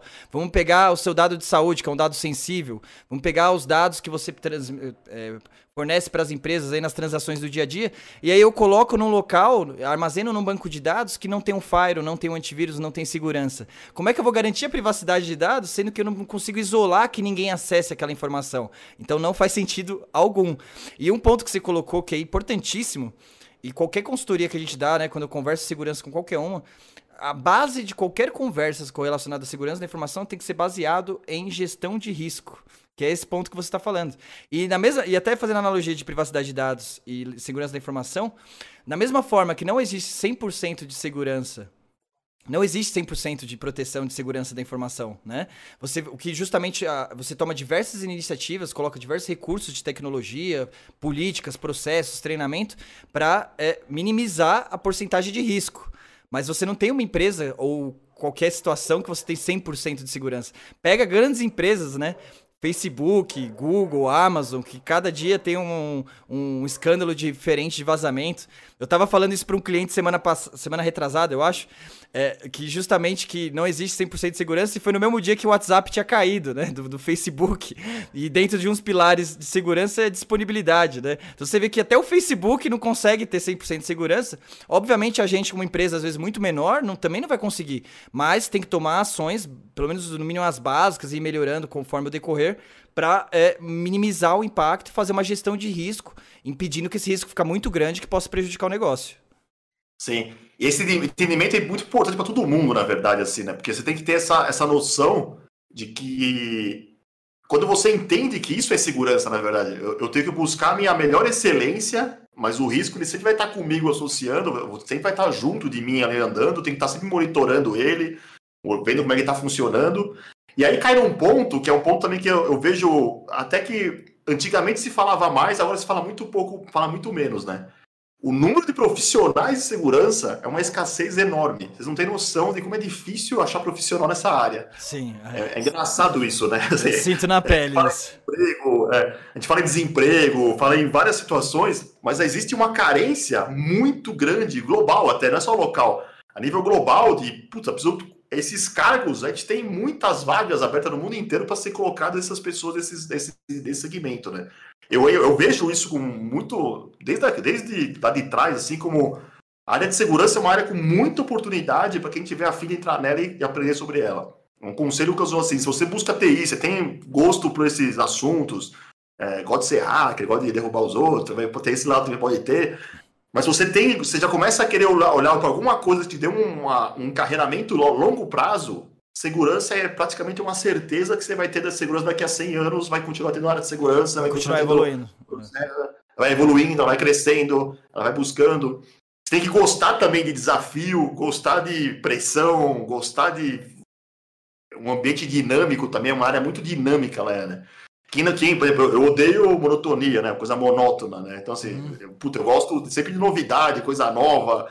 É um perfil que encaixa uma luva aí com segurança, né? Mas ainda falta muita mão de obra ainda qualificada, né? Isso é um, é um, é um outro ponto também que dá, dá bastante mercado aí para quem tiver também interesse nesse segmento, né? Sim, sim, é desafios constantes, né, que, que você falou. E justamente também, enquanto a tecnologia estiver evoluindo, né, a não ser que, sei lá, a gente piore a situação, a gente, né, vire um Walking Dead da vida aí, deu, deu, deu uma revolução no mundo aí, mas é, a tecnologia sempre vai continuar evoluindo, então automaticamente a área de segurança da informação vai continuar é, evoluindo. Então é uma área de trabalho, né? A gente tem essa experiência prática que está sempre evoluindo, sempre tendo oportunidade. Gente, é, é, o que você falou de procurar profissionais de segurança é, é uma coisa que eu sinto na pele. Se você. Até fica a dica pro pessoal que tá assistindo aí, a gente sempre tem vaga aberta no trabalho conosco do site da Tera Security. Se candidata lá, porque dificilmente você vai entrar lá no site e falar, ah, não, tá tranquilo. Sempre tem uma, uma vazinha, vaguinha de segurança, que a gente tá sempre tendo que aumentar ou repor a equipe, porque é muito difícil realmente é, contratar profissionais nessa área. E aí eu queria falar um pouquinho com você sobre Sofos em si, né? né? Agora realmente representando o fabricante, porque você comentou muito, né, dessa questão da evolução da tecnologia. A Sofos se destacou muito no mercado e vem crescendo muito, justamente por ser uma empresa de segurança muito inovadora, né? E tá desbancando antigos fabricantes aí de renome, né, que estavam ficaram anos na liderança e tá atropelando os caras justamente trazendo recursos novos, tecnologias novas. E aí entra muito também na parte até voltada de inteligência artificial, a parte também de análise comportamental, isso de vírus, né, pessoal? Eu tô falando na questão de, de, de malware, de, de pacotes. É... Eu queria que você falasse um pouquinho dessas ações, dessas novidades que a Soft trouxe para o mercado. Quais são as que você viu que realmente teve mais destaque que trouxe esse crescimento para a Sofos? Legal. É, o endpoint é um, é um, é um grande carro-chefe da, da né? Porque o mercado de endpoint está mudando muito forte. A gente tem uma mudança muito drástica aí do mercado uso de inteligência artificial, é, machine learning, deep learning que a gente chama, são técnicas de aprendizagem que a gente tem da, do, da, das máquinas do controle, ele exige que você tenha esse, esse, esses, essas, essas soluções, aumente o seu nível de defesa. Então, o que, que acontece? O que, que era, como é que era esse mercado? Vai pegar esse mercado há quatro, três anos atrás, não, não vou muito longe não, né? Há três anos atrás, Mudança absurda. Ah, meu endpoint é um antivírus na minha máquina, deixa ele aí, deixa ele quieto, vai me defender, o caramba, tô tranquilo. Puta, com a evolução dos ataques, com a evolução dos sistemas também que o atacante faz, o que, que, que os atacantes fazem, né? Hoje tem mais de 90 grandes empresas do mundo de atacantes, de empresas de ataque específico que vendem como serviço ataques em, em, em, na Dark Web, por exemplo, uma rede internet um pouco mais obscura para quem não conhece, onde ele faz uma venda de um ataque. Ele, esse cara deixou de ficar atacando a sua empresa, atacando outra empresa, atacando outra empresa, atacando outra empresa. Ele faz uma, uma abordagem Vende como serviço. massa. Vende como serviço. Vende como serviço. Os caras inovam inova no crime, né? Inova no crime. Ele, e aí, assim, uma coisa que eu sempre falo também, que é, é, poucas pessoas também correlacionam, e é muito, muito bem correlacionada, esses caras ganham no mercado chamado Bitcoin. Esses caras começaram o Bitcoin, eles começaram a fortalecer, você uma ferramenta, uma, uma, moeda anônima, eles fortaleceram aqueles Bitcoins. Eu vi isso na, nesse, nesse, tempo aqui de Sofos. Os caras faziam ataque, pegavam ataques grandes, pegavam grana para caramba em Bitcoins, o Bitcoin começava a subir que nem louco. Olha só. Cara, eu, falava assim, eles, eles, são tão inteligentes que eles, eles pegam um, um ataque, fazem um sequestro, pega dinheiro e faz o sequestro aumentar com o dinheiro, porque a moeda está aumentando o valor dela. Então os caras estão ficando cada vez mais ricos, cada vez mais investindo nessa bola de neve. Não sei onde vai ser o fim disso daí, né? Não vai ter fim, na verdade. É genial, então, é genial. É, e tem essa preocupação. E aí isso exige a adoção de soluções novas. O endpoint tradicional, lá que era o antivírus de máquina, não é mais suficiente para você colocar numa máquina. Eu tenho que ter ele que faz o controle básico, algumas, algumas funções. A gente tem hoje, por exemplo, vai, a gente tem dentro da ferramenta uma, uma coisa que é bem bacana. A Sophos tem um laboratório que chama Sophos Lab. Eles, eles, eles fizeram um desenvolvimento de uma solução que eles ficaram pesquisando no mercado inteiro os ataques, todos que ocorreram, quais eram as técnicas que os atacantes usavam para fazer um ataque num, num cliente. Mapeou-se 38 técnicas já, esse ano já tem 38 grandes técnicas de ataque que um ransomware tem 3, 4 dela para poder executar. Então a gente vai uma parte na técnica. Então a técnica do atacante a gente consegue fazer esse trabalho de identificar a técnica e bloquear ele antes de atacar. Só que o que, que, faz a filosofia da Sofos? Né? Ela faz uma filosofia de usar camadas para proteger. Não é só o antivírus, não é só esse anti-ataque de, de, de técnica que eu vou colocar. Eu vou colocar mais uma camada aqui no endpoint, que é o, é, é o Deep Learning, a parte artificial da máquina. Conjunto. E que é isso? A máquina aprende como é que funcionam os ataques todo dia, ela fica aprendendo como é que o ataque, o ataque funciona. Eu coloco um antivírus hoje em dia, uma solução de endpoint antivírus da máquina hoje da Source, por exemplo, em questões de 10 milissegundos, a solução consegue identificar que comportamento um arquivo que acabou de entrar na sua máquina ele tem. Ele é um atacante, ele é um arquivo malicioso, não é malicioso, vou bloquear, não vou, blá, blá, blá, bloqueia ele e mata ele. E aí isso levou, e tá levando também, até legal, essa, vou fazer uma mistura dos dois papos aí, uhum. tá levando a uma nova área de encarreiramento dentro da área de segurança, que é o analisador de ameaça, a pessoa que vai fazer análise de ameaças.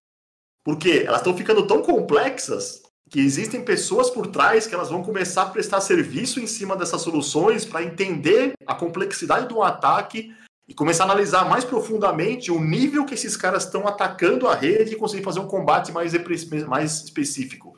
Aí tem uma solução que chama EDR, MTR, que a gente faz um pedaço EDR que a própria pessoa pode fazer. Então a Atena faz a análise, ou você na sua empresa faz uma análise, mas já criou também um outro mecanismo que a gente coloca uma. A gente tem um SOC só de análise de ameaça junto com a licença de endpoint, bloquear um ataque e o cara ficar analisando junto com vocês. Então, ou seja, você vê como evolui em três anos, estou falando isso. Eu não estou falando coisa de 5, 10 é. anos para trás. Estou falando em três anos de evolução do endpoint. Incrível. Ah, na minha empresa não tenho. É, a sua sorte está lançada, o seu risco de tomar um ataque ransom, prejuízo financeiro é hiper grande e toma. Não tem tamanho de empresa, pequena, média, grande, gasta muito, não gasta. Eles veem o ataque, ele é muito forte, ele, é, é um mercado muito bom, né? Gira 4 ou 5 bilhões de dólares por ano esse mercado. Nossa. Né? Deus do céu. É muito alto, né? Em contrapartida também, a gente acaba trazendo essa parte também de evolução tecnológica para dentro de outros componentes. Então, por exemplo, a parte do Firewall. A gente está colocando uma, uma, versão, essa 18.5 da Source que a gente lançou agora. Putz, o cara tem inteligência artificial no, dentro do Firewall, conhecimento do, dos ataques automaticamente, a configuração simplificada para tentar evitar que ataques passem pelo equipamento. Ou seja, buscar segurança simples simplificar ao máximo, colocando uma coisa complexa, mas que traga o máximo tentativa Resultado. de proteção possível, né? É. E a gente tem um grande sucesso aí no Brasil, principalmente, está tendo um crescimento. Acabou meu ano fiscal ontem, aí até comentei com o Thiago aí em off antes. Estava na correria aqui de fechamento de quarta. Fechei ontem, né? Então, assim, teve um crescimento absurdamente alto ali, né? De, de ano contra ano. Então a gente está tá indo muito bem, porque a gente faz uma, uma conjugação do a, questão custo-benefício no Brasil ela tem que ser levada, em, a, levada a sério na, na, parte de segurança também. E que era muito comum, ainda tem muito comum nas empresas. Puta, vou cobrar caro porque é uma solução que o cara tem que comprar mesmo, ele tem que colocar, então eu vou enfiar a faca no cara, se quiser, quer, quem não quiser, não, não compra. Isso deixa o mercado do pequeno, médio, empresário, médios empresas, de, puta, médio mil, duas mil pessoas numa empresa, vulneráveis. Uhum. Eles não têm essa tecnologia dentro deles. E aí entra uma tendência de mercado que isso a gente vai. Vocês, todo, vou até deixar de spoiler futuro aí para todo mundo aí, como já eu dava pro, pro spoiler pro receber o negócio de passar, né? as, as empresas que prestam serviço de segurança, elas já estão numa crescente muito alta, que a pandemia cresceu muito também isso, o prestador de serviço de segurança, e vai crescer muito mais ainda no futuro. Então a gente vai, a gente vê cada vez mais o mercado precisando de empresas, de soluções que façam com qualidade essa gestão de serviço e usem ferramentas que possibilitam isso, né? Então, é possível ter uma, múltiplas ferramentas que possam me proteger. Então, um exemplo, a gente pode ter criptografia de disco, pode ter um endpoint, file, mas eu tenho conhecimento de solução de vulnerabilidade, conheço de legislação, faço uma consultoria de legislação do LGPD para você, vejo o banco de dados. Ou seja, o conhecimento ele vai começar a ficar mais concentrado em empresas de grande qualidade, que prestam serviço de segurança. Ela vai, esse mercado vai crescer também muito forte. É a dica que eu dou para todo mundo aí também, se associar a revendas, a, a prestador de serviços, que é o caminho que eu vejo que a segurança ela, ela vai crescer bastante nesse sentido aí. A pandemia ajudou bastante também nessa área também. Né? Sim, sim. Não, então, e até em questão de crescimento, qual que foi o crescimento aí, agora que você bateu as contas aí do, do ano passado? Não, a, gente teve, um crescimento acima de 30% de um ano para o outro, só para você ter ideia, com, com pandemia. Absurdo, é absurdo, né? Muita coisa. Absurdo, absurdo, sim. Então, assim, você vê um, é um enquanto, crescimento. Enquanto diversos né? outros, né, fabricantes aí, empresas no geral, né, estão retraindo é, o mercado, eu tenho, eu tenho essa informação, né? O mercado, por exemplo, eu tenho uma, eu converso muito com o IDC, né? Com o mercado em geral, né? A análise da pandemia, quando ele viu a pandemia, o que, que ele fez? Ele, ele estimou que o mercado brasileiro de Fire, Endpoint, essa linha que a gente trabalha na Sofos, ia decrescer 7% no Brasil. Nossa. Ia ter uma retração de mercado. Sim. Beleza, vamos embora. Vamos, puta, vamos planejar aqui, fazer as execuções, fazer via canal, que a gente vai trabalhar legal, fazer o, as, as parcerias com as empresas. Cara, vamos ajudar também, cara. Vamos fixar dólar, vamos fazer coisas boas. Eu fiz uma entrevista com o Econômico. Dólar congelado? Eu fiz uma entrevista com o Econômico bem bacana na semana passada, até publicaram essa entrevista minha no Valor Econômico, que eu falo, ela fala assim, como é que você ajudou as, as empresas na, na, pandemia? Qual foi sua visão na, durante a pandemia? Eu falei, cara, eu tô crescendo muito. É, mas por que você cresceu? Porque eu enxerguei que no momento da pandemia é onde vai ter redução de custos das empresas, elas vão buscar alternativas melhores, vão buscar soluções melhores, não adianta querer esfolar empresário. Tem que ajudar ele a redução de custo com qualidade, colocar soluções novas, fazer a mudança do velho para o novo, colocar coisas importantes para ele, entender para ele, puta, é muito melhor ter, um serviço aqui contratado, que você fazer um investimento, faz mensalizado, é muito melhor para você. O mercado começa a entender isso. E quando você ajuda também isso, também tem um retorno também, né? E e aí a gente viu esse retorno na prática esse ano aí, foi um ano muito bom e nossa tendência também é crescer cada vez mais aí, né? Sim, e na pandemia, né, teve essa nova realidade do pessoal, que é algo que já estava acontecendo, né, mas num ritmo devagarzinho, singelo, e veio esse boom do, do home office, né, que pra gente que trabalha com tecnologia já era natural, eu já trabalhava, já trabalhava é, home office há uns quatro anos, é, e agora todas as empresas tiveram que se adequar do dia para noite. E as empresas que já estavam acostumadas com isso, né? Que é aquele negócio que você falou, né? Já tinham visão inovadora, já estavam atentas às mudanças do mercado, que isso ia acontecer cedo ou tarde já se anteciparam, o, a transição foi tranquila. As agora muitas outras empresas, isso daí, né, quem tá ouvindo a gente deve ter passado por isso na pele, né? Que teve que se adequar do dia para noite. O pessoal é responsável pela hora de TI, pô, vamos comprar máquina, tal, e aí começou a fazer com de uma forma totalmente insegura, né, André? A gente sabe que, pô, o cara chegou lá, começou a liberar acesso remoto via TS lá, expo, expo, colocava a porta do servidor para internet, que gerava uma ameaça gigantesca. Aí começou a vir uns problemas. E nisso, na pandemia, teve um, cresci, um crescimento gigantesco dos ataques de ransomware, principalmente aqui no Brasil, inclusive, né? Porque o pessoal não investia muito em tecnologia antes, em segurança e tal, e começou a ver da importância. Então, a segurança foi a, o principal fator de é, acaba querendo ou não mantendo muitas empresas funcionando, que mantém essas empresas vivas, que mantém empregos, né? Então você vê o nível da importância da área de segurança e por isso que ela está tendo crescimento cada vez maior. A gente, felizmente, graças a Deus, aí no ano passado também tivemos crescimento de cerca de 65% do faturamento, né? Show. E justamente, né, a gente se adaptando e prepa se preparando para ajudar as empresas a passar por esse momento de transição. Então, para vocês aí é a oportunidade, é a área, é a área que a única área que está realmente respirando aí nesse momento tão trágico. É, eu via, eu via isso em 2000. No ano 2000, eu olhava lá e falava assim, cara, eu quero ir pra segurança, cara. Essa área aqui vai bombar, cara. Putz, isso aqui, ó, cara. Tá, eu, vai, eu posso até posso falar bem essa experiência. Eu, eu tava no banco, tinha 3 mil funcionários na área TI. 3 mil funcionários em TI. Nossa. Não tinha ninguém que configurava Firewall. Naquela época. E tinha internet bank, tinha, tinha tudo. Aí você olhava e falava assim, meu, vou, procurar empresas que configuram. Não tinha, tinha um outro. Aí que eu vi, pô, eu falei, cara, eu tenho, eu tenho orçamento aqui pra fazer treinamento, cara, eu vou contratar uma consultoria, vou, vou chamar uns caras mais top de Fire, me, me dar um treinamento ao vivo aqui. Eu chamei na época até a multirede, não tem mais, era, já, já extinta, mas. Puta, eu chamei os caras da multirede e falei, cara, me ensina a configurar equipamento do zero aqui, de ponta a ponta. Cara, fiz um treinamento, uma consultoria com os caras campeãs na minha vida, né? O cara me deu o beabá do zero, ponta a ponta, na prática, como é que eu faria no ambiente real. Putz, um mês só fazendo isso eu fiquei. Cara, aquilo foi uma escola para mim que eu levo até hoje, né? E aquilo me levou, falei, puta, comecei na área, entrei na área de segurança. Eu nunca mais saí, porque é um mercado que eu não vou sair nunca mais. Assim, é, um mercado, é um mercado que eu gosto, eu vejo o futuro nele muito brilhante aí na, na frente, né? E tem a parte ruim, né? Tem, tem os mocinhos desse lado aqui, mas também tem os bandidos do outro lado, né? Esse, o outro lado também, meu, evolui numa velocidade é, fantástica, né? É, e, e, assim, é uma briga polícia ladrão o tempo inteiro ali, na verdade, assim, né? É virtual, mas ela existe, né? Sim. lado da polícia, lá do lado do ladrão também, eles fazem coisas fenomenais também ali, né? Usam tecnologias, usam inteligência artificial, deep learning, técnicas. Eles sabem que numa pandemia você coloca mais pessoas em casa, as pessoas em casa são mais relaxadas de clicar onde quer clicar, manda um fiche para esse cara, manda uma fofoca que ele vai abrir. Então você tem essa, esse processo todo ali dentro, né? Sim.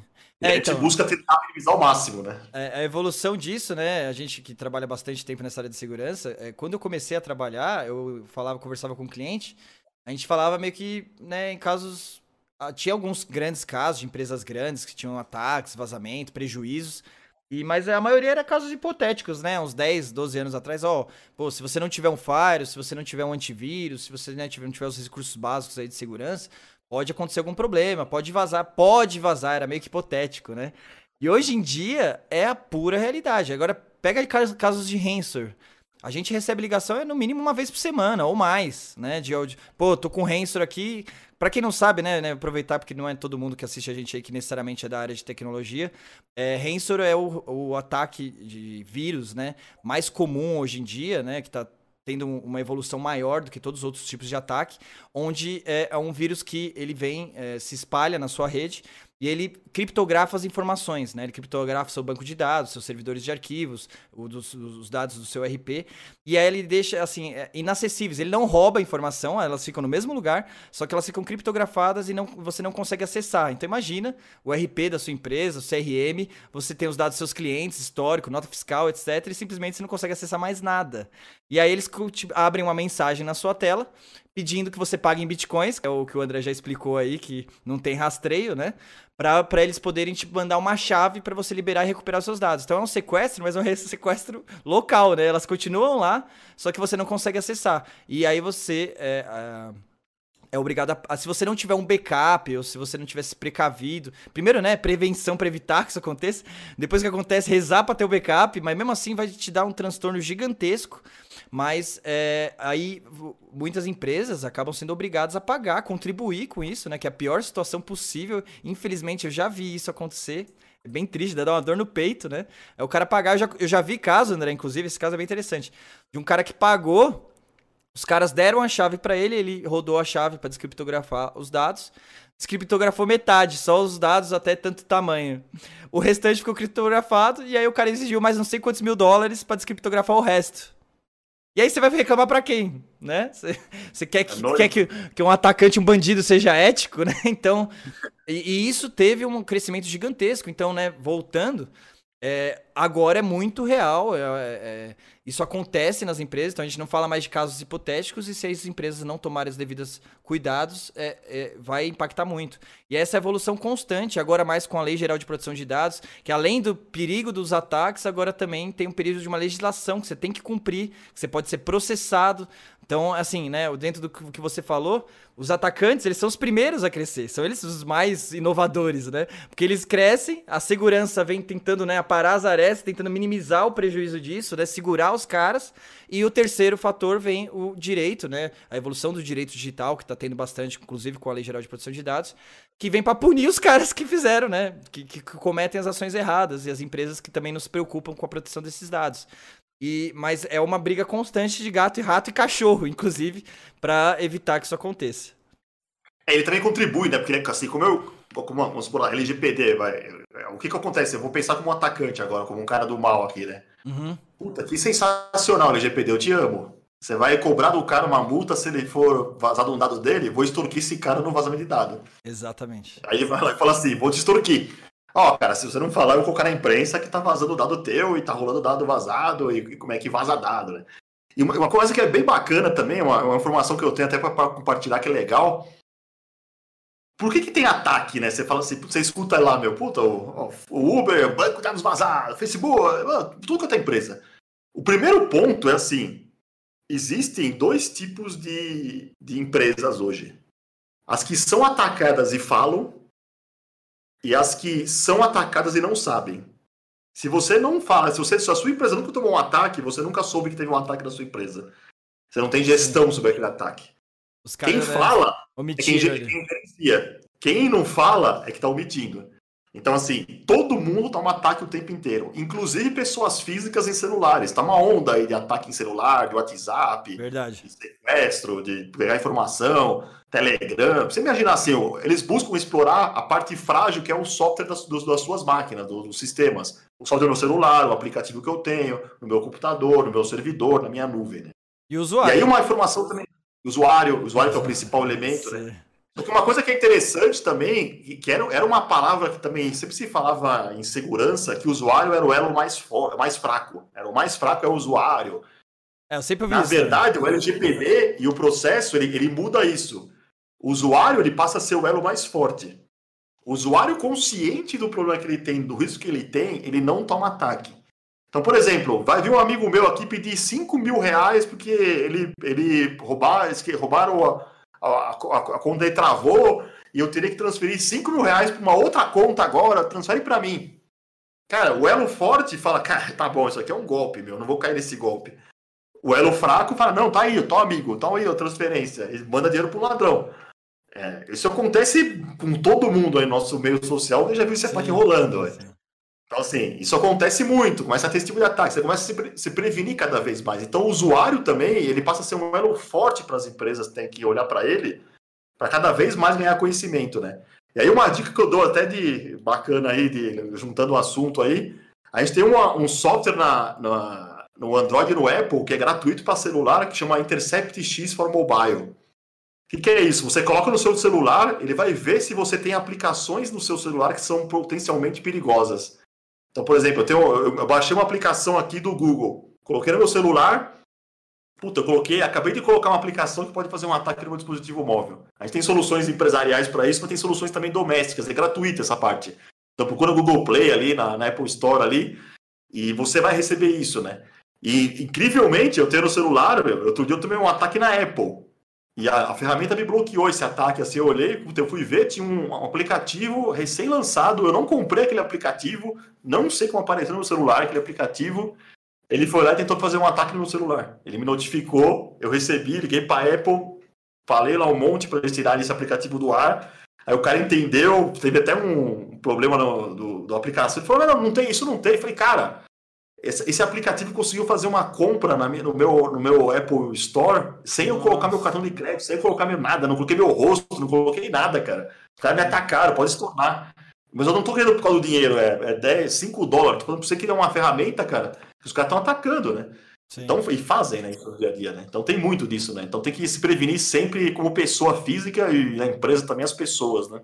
Meu, muito legal essa sua dica, André. E aí é o que você falou, né? Do elo forte ser o usuário, se ele tiver treinamento, né? Se tiver uma conscientização, né? Esforços das empresas, né? Isso a gente é, é, pauta muito, né? Nas orientações, nas consultorias que a gente passa, que isso é importantíssimo, né? Você pode ter melhores tecnologia, melhor Fire, melhor Sandbox, melhor Web Application Fire, todas as tecnologias de ponta aí do, do mercado, você pode ter os melhores processos, política de segurança da informação bem definida, processos baseados na ISO 27000 e etc.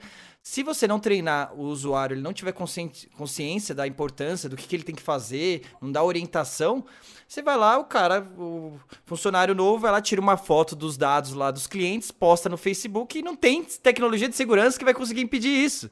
A não ser que você comece a bloquear o cara de poder entrar com o celular dentro da empresa. Coisas, medidas de segurança que eu já vi acontecer que são ultrapassadas, que não, não faz mais sentido. Então, o treinamento e a conscientização é essencial e até eu vou fazer, aproveitando aí que você deu uma dica gratuita, eu não vou dar uma dica gratuita, vou aproveitar e fazer um merchanzinho aí, tanto para você quanto para mim, que também existe a ferramenta da Sofos, Sofos de simulação de ataque phishing. É uma ah. ferramenta sensacional para essa parte de conscientização e treinamento, porque phishing é um dos principais tipos de ataque que, que é a principal fonte utilizada para ataques ransomware, inclusive. Então, é, existe uma vulnerabilidade gigantesca, porque é, são e-mails falsos, né? Para quem também não conhece, são e-mails falsos simulando que seja um e-mail confiável, então normalmente de um banco ou de uma operadora é, de telefonia celular ou, ou de, uma, de, da Americanas, de uma empresa que você fez alguma compra online, e aí você recebe esse e-mail e é só que esse e-mail, às vezes, você, por não ter essa conscientização, justamente para o usuário não ter esse treinamento, o cara acaba acessando, acredita que aquele e-mail é verídico. Pode ser e-mail, pode ser é, phishing, todos esses ataques de WhatsApp aí também estão tudo, tudo dentro do phishing, né? E você fornece seus dados ali, meu, já teve N casos, às vezes o cara só rouba algumas informações suas, às vezes o cara rouba sua conta do WhatsApp, às vezes o cara rouba sua conta do Facebook, às vezes o cara emite um boleto falso, a empresa paga, eu já vi isso acontecer. Às vezes o cara consegue ter acesso aos sistemas e derrubar o sistema, roubar informação, então é extremamente perigoso. E aí é, existem essa ferramenta da Sophos, que é uma simulação de ataque phishing, que é, um, é, um, é exatamente igual a esse tipo de ataque, só que é uma simulação, então é para testar os usuários. Então você consegue identificar qual é o nível dos seus usuários em nível de conhecimento, quantos caíram na armadilha, gerar relatório disso e depois dar uma palestra, conscientização, treinamento para o pessoal, mostrando, ó, oh, pessoal, vocês estão é, errando, vocês estão caindo nesses ataques. Imagina se fosse um ataque real. Então é uma ótima ferramenta de conscientização e treinamento que a Sophos fornece. E é justamente né, esse conjunto de soluções inovadoras aí que traz esse diferencial gigantesco aí para a Sophos, que está tendo esse crescimento gigantesco no mercado de segurança. Sim. É, e, e, também assim, o, o, advento também de nuvens públicas, também utilização, a, a, própria pandemia também ela trouxe muita parte de nuvem pública, né? Uhum. Também tem uma ferramenta chamada Cloud Optics, que é até ligada à LGPD também, ela tem uma, uma, uma, ligação bem grande também com a LGPD, né? Onde ela, ela faz uma auditoria em ambientes públicos com multi-cloud. O que é isso? Vai? Eu coloquei uma estrutura na, na Amazon, no Google, na Azure, ela vai começar a inspecionar com segurança aqueles elementos que ficam na nuvem, que também, na verdade, são elementos que têm rede, IP, é, servidor, é, usuário logando, usuário logando. Então, ela faz uma auditoria simultânea e começa a olhar se aqueles ambientes estão sendo bem protegidos, bem configurados. Então, por exemplo, por que levantou uma máquina agora minha na Amazon se eu não comprei nenhuma máquina nova? Como é que você sabe disso se você tiver monitoração disso? Você tem que monitorar uma nuvem dessa. Como é que eu sei quem logou no meu servidor se eu não estou olhando quem está logando? É, é, até um passo mais para trás que tem na parte básica, né? E aí, para vocês verem, por que eu falei isso, né? Aí você começa a olhar que muitos sistemas, muitas empresas na, públicas, elas anunciam ataques. Ah, fui atacado, meu banco foi corrompido, meus usuários vazaram. Empresas grandes até, não só pequenas, médias, empresas de grande nome, né? E aí o que, que leva a isso? Teve até uma pesquisa do Gartner que ele faz uma pesquisa disso. 85% de um ataque hoje, ele vem por um erro de fator humano. É uma configuração mal feita, é uma prestação de serviço mal feita numa configuração que leva aquilo a levar outros problemas para frente. Então, o, o, elo humano, ele é tão importante também quanto um usuário, como também quem é o configurador por trás, que ele faz uma besteira sem querer lá, ele coloca um banco de dados dentro da internet, sem passar por ninguém, tá aberto, o cara vai lá, rouba os dados em um minuto e vai embora. Né? Então, isso que gera um ataque hoje em dia, que você vê muito forte. O próprio Facebook, o Uber, esses caras tomam direto isso daí por causa de erro humano, na verdade. O fator humano é uma coisa preocupante, né? Sem dúvida, sem dúvida. André, pô, show de bola. A gente, né, já tá estourando aí um pouquinho nosso tempo. Então eu vou fazer aquela pausa, porque teve bastante movimentação no chat. Tamer, se puder ajudar a gente aí, claro. ele vai citar algumas perguntas aí do pessoal para você responder, tranquilo? Tranquilo, beleza. Tem um lead aqui, viu? Quê? Tem até um lead. Caiu. Já caiu o cliente. Pra você, Opa! hein, André. Esse lead não é do André. É do André, pô. Opa. Que bom, né? Corrente. Ah, André, primeiro a Cristiane ela queria saber se você fez CCNA. Fiz, na época da CCNA, eu, eu comecei com a. Mas assim, quando eu comecei em rede, né? Eu entro na parte de, de Cisco, né? Que era um, é um grande player de rede, ele sempre foi, né? Eu cheguei a fazer até CCNP, que era a segunda certificação da Cisco, né? E, e isso ajuda muito também você ganhar conhecimento, né? Porque você ganha conhecimento de rede, ele contribui demais para você na área de segurança. É uma migração, né? De algumas pessoas. É muito difícil começar em, rede, em segurança e conhecer rede. Você tem que ter um elo junto aí dos dois, né? É, e fica a recomendação, tá? Até hoje essa certificação é muito valorizada no mercado. Quem quiser crescer nesse segmento e fazer essa certificação, o esforço e investimento vale muito a pena. Ah, outra pergunta aqui, aí é o lead, hein? O Anderson desejou boa noite a todos. Ele gostaria de saber quem cuida dos canais da Sofos. Quem, o Anderson Freitas que perguntou isso ou não? Anderson Qual o nome? Munhoz. Não, é, eu tenho, eu tenho o Anderson na Sofos, né? Anderson Munhoz. Quem cuida dos É. canais da Sofos? É, eu tenho hoje gerentes de canais, né? Que faz toda a parte de gerente. Eu tenho uma estrutura de canais que fazem esse, esse, essa interligação por canais, né? Sofos só vende por canal, então a gente tem gerentes regionais de cada região que tomam contas dentro do, do, do- da empresa para poder fazer isso. Então tem um gerente no sul que chama Anderson, também até perguntei se era ele, né? Tem o Anderson no sul, tem um no norte, Brasília, que toma conta, tem o São Paulo, tem o três, e Rio de Janeiro, Minas Gerais e um pedaço do Nordeste ali também, eu tenho outro, outro account, né? E aí eles controlam esses, esses canais, esses canais são treinados constantemente, constantemente tem produtos novos, evoluções, como a Atena, por exemplo, é um canal da Sofos aí, que ela faz vendas aí no mercado brasileiro inteiro, grande qualidade também eles têm, e aí esses canais fazem essa venda para o cliente final. O Alfredo agora, consegue me ouvir bem? Tô vendo? Perfeito. Ele gostaria de saber como a Sofos está mudando a segurança digital nas, das empresas. Sim, é, o uso dessas tecnologias, é, como é que, que, que a Sofos fez, né? É, eu até participei desde o começo da história também. Há cerca de quatro anos, ela teve uma estratégia que era fazer um avanço de como a segurança era oferecida nas soluções. Então, o que a gente acabou desenvolvendo? A, a Sofos fez uma, uma solução de nuvem chamada Sofos Central, onde ela integra todas as ferramentas que ela tem numa única central de gerenciamento única.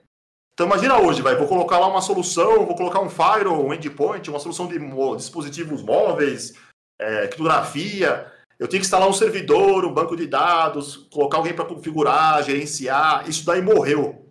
Por quê? Você tem uma única central que já fica na pública, que ela tem uma, uma solução de ferramenta que ela faz o gerenciamento, e ali você começa a agregar várias soluções novas em cima dessa ferramenta automaticamente. Então, por exemplo, eu não tenho que fazer mais backup de solução, não tenho que fazer update de versão, que era o grande problema no passado de atualização de segurança, né? A gente lançava uma ferramenta número 7, por exemplo, puta, dava seis meses, já estava na versão 8. Puta, a maioria dos clientes estava na 7. Puta, vai ficar tudo na 8. Ninguém usou tecnologia. A adoção de segurança em nuvem, ela ganha, ela ganha um mercado muito grande, é um mercado que a gente chama de próxima geração de soluções de segurança, né? Que é o foco da Sofos. Você tem ideia, no Brasil, eu tive que 93% da nossa venda é soluções de nova geração já, né? Então a gente abandonou até, por exemplo, os endpoints que chamam on-premises, que é instalado o banco na rede do cliente, o banco de dados, a solução de gerenciamento, né? gente nem vende mais essa solução, já está numa linha bem mais forte aí de soluções modernas, né? Que aí agrega tudo que é tecnologia nova, como Deep Learning, inteligência artificial, essa parte também de monitoração em todas as soluções, no Fire, endpoint, dispositivo móvel, fotografia de laptop, o que você pensar a gente coloca.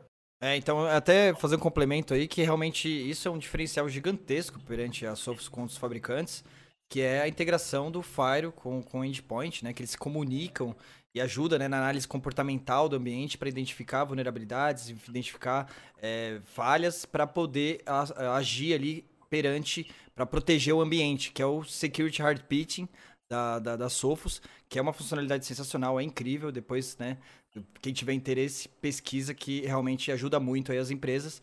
Então, com a Sophos, né, com esse diferencial de ter o Endpoint, que é um dos melhores do mercado, que está no Gartner, e o Firewall também, que é um Firewall Next Generation, com todos os principais recursos, também é, top de linha da, entre os melhores a nível mundial.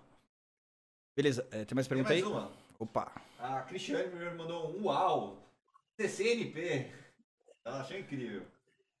Ah, ela mesma fez uma pergunta. André, no momento mais crítico, qual, na verdade ela fez a pergunta, qual foi o momento mais crítico da sua carreira? Aquele momento que você pensou em desistir? Essa pergunta é legal, hein? Ó, bela pergunta você me fez, ó. O momento mais crítico meu foi na hora que eu tive que transitar da, da revenda para o fabricante.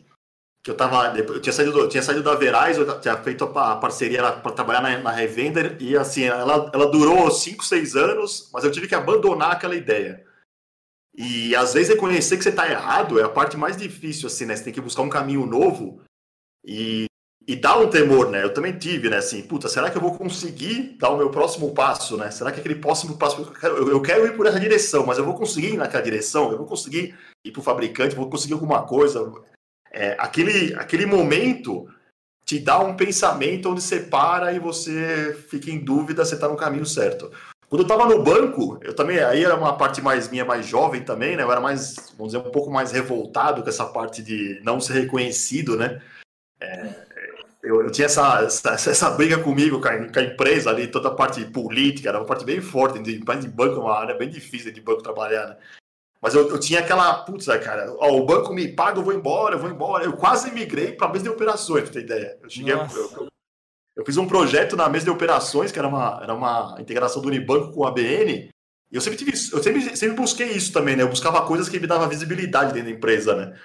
Puta, quando eu entrei naquele projeto, eu vi um monstro que era um projeto que eu ia fazer uma venda do asset pro banco, era um negócio muito louco, os bancos se integrar e era confidencial. Puta, eu peguei aquilo lá e fiz o máximo que eu pude fazer naquele projeto, né? Puta, eu fiz tão bem a execução daquele projeto que o cara me convidou para ir para a área. Só que trabalhar na área de mesa, de operações e tal, eu falei, puta, cara, eu acho que eu vou. Eu, aquele dia eu, eu titubeei, comecei Nossa, a pensar, sou... né? eu cheguei, esses dois momentos eu acho que foram os momentos mais críticos ali que eu tive, né?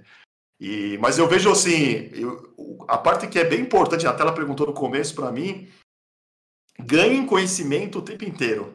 Não importa fabricante, marca, solução, busquem as melhores, melhores excelências para você também ter esse, essa noção mas busque entender aquilo que você está aprendendo, né? Quando você compreende como é que funciona uma rede, como é que você compreende como funciona uma solução de segurança, porque isso aqui é necessário, quando você tem cada vez mais firmeza de que, puta, aquilo é legal, eu, eu, eu tenho confiança no que eu estou falando, vocês vão ver que vai fluir cada vez mais fácil para vocês, ou qualquer coisa que você fizer, ou venda, ou técnica, você vai ver que vai ter uma. Você vai conseguir dar uma, um upgrade de carreira aí de desenvolvimento bem grande. Para finalizar, estão pedindo uma dica aqui.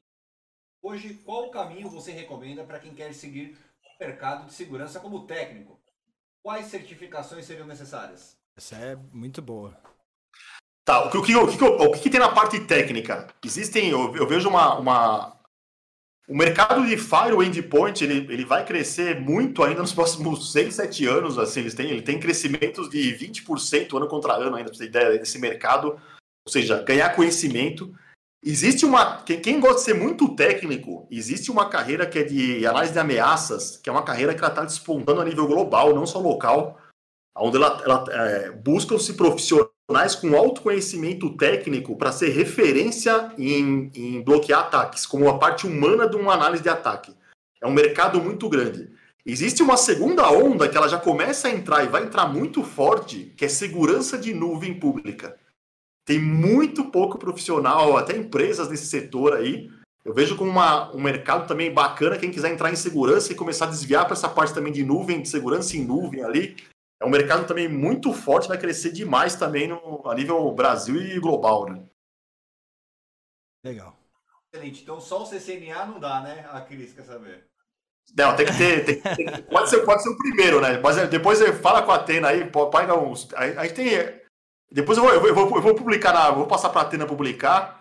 A gente tem um webinar que a gente fez, oito webinars de análise de ameaça gratuitos foram feitos, que a pessoa aprende como é que ela usa técnicas de análise de ameaça. Até para a pessoa ver se ela gosta dessa área tal, e tá, tá gravado. Eu vou passar depois para o Tiagão aí, depois eu passo para ele os links para ele compartilhar pela Atena aí. E aí você sai pelo link da Atena na página da Atena ali, como é que você faz esse treinamento. É bem, bem legal, é gratuito, é, vale a pena também ver, já é uma entrada nesse mundo novo aí de tecnologias novas, né? Tá, iremos divulgar no Instagram do Atena Podcast, arroba atena.podcast. Então, pessoal que tá no chat aí, que tá bem movimentado, se inscreve, é, é, segue a gente lá no Instagram também, que a gente sempre vai estar tá postando coisas interessantes lá. E aí, quando o André me passar essas dicas de cursos aí, eu, a gente posta lá para vocês acompanharem também, tá? Então, André, é, o, pessoal, o chat ainda está movimentado, mas a gente for no embalo aqui, a gente não para mais. a gente está com o tempinho um pouquinho estourado. Só vou complementar, então, como uma última pergunta aí para a gente finalizar. Você acabou de responder uma pergunta aí do pessoal do, do YouTube é, referente à questão das dicas que você dá, né, para o cara crescer profissionalmente, em cursos, etc. Eu vou complementar para finalizar com uma última pergunta, com a perspectiva de empresas, tá? Né? O pessoal, o cara que trabalha ali na área de TI dentro da empresa, que quer, que, que está querendo evoluir a área de segurança da informação internamente, ou para o empresário, né, para o pessoal empreendedor aí que tem um negócio que precisa, que está se preocupando aí com, com essas mudanças, com Renzo, com a Lei Geral de Proteção de Dados, com pandemia, é, quais as principais dicas que você dá para as empresas para evoluírem a área de segurança da informação? Qual que seria o caminho que você recomenda? Tá legal. O que eu vejo, né? Assim, a, a parte que eu daria mais dica para todo mundo é sempre testem soluções, sempre procure empresas que têm conhecimento e têm referência no mercado para poder te oferecer um serviço e te apresentar coisas novas que podem ter disponíveis. Então, por exemplo, é, é, muito comum isso, hoje em dia a gente faz bastante isso, cara. A gente vai em reuniões que a pessoa chega e fala assim: nunca ouvi falar desse assunto. Não tenha vergonha de procurar empresas para aprender também numa reunião, nem que você não compre, que você não faça, mas você ganhar o conhecimento, o que, que eu tenho que fazer para me proteger cada vez mais? O que, que eu tenho que fazer para me adequar a uma legislação? aí colocar uma segurança na minha empresa? O que eu tenho de alternativas que eu posso oferecer para a empresa para poder ficar cada vez mais tranquilo, cada vez mais operar com tranquilidade? Como é que eu vou manter minha segurança no nível mais alto? E busquem sempre inovar.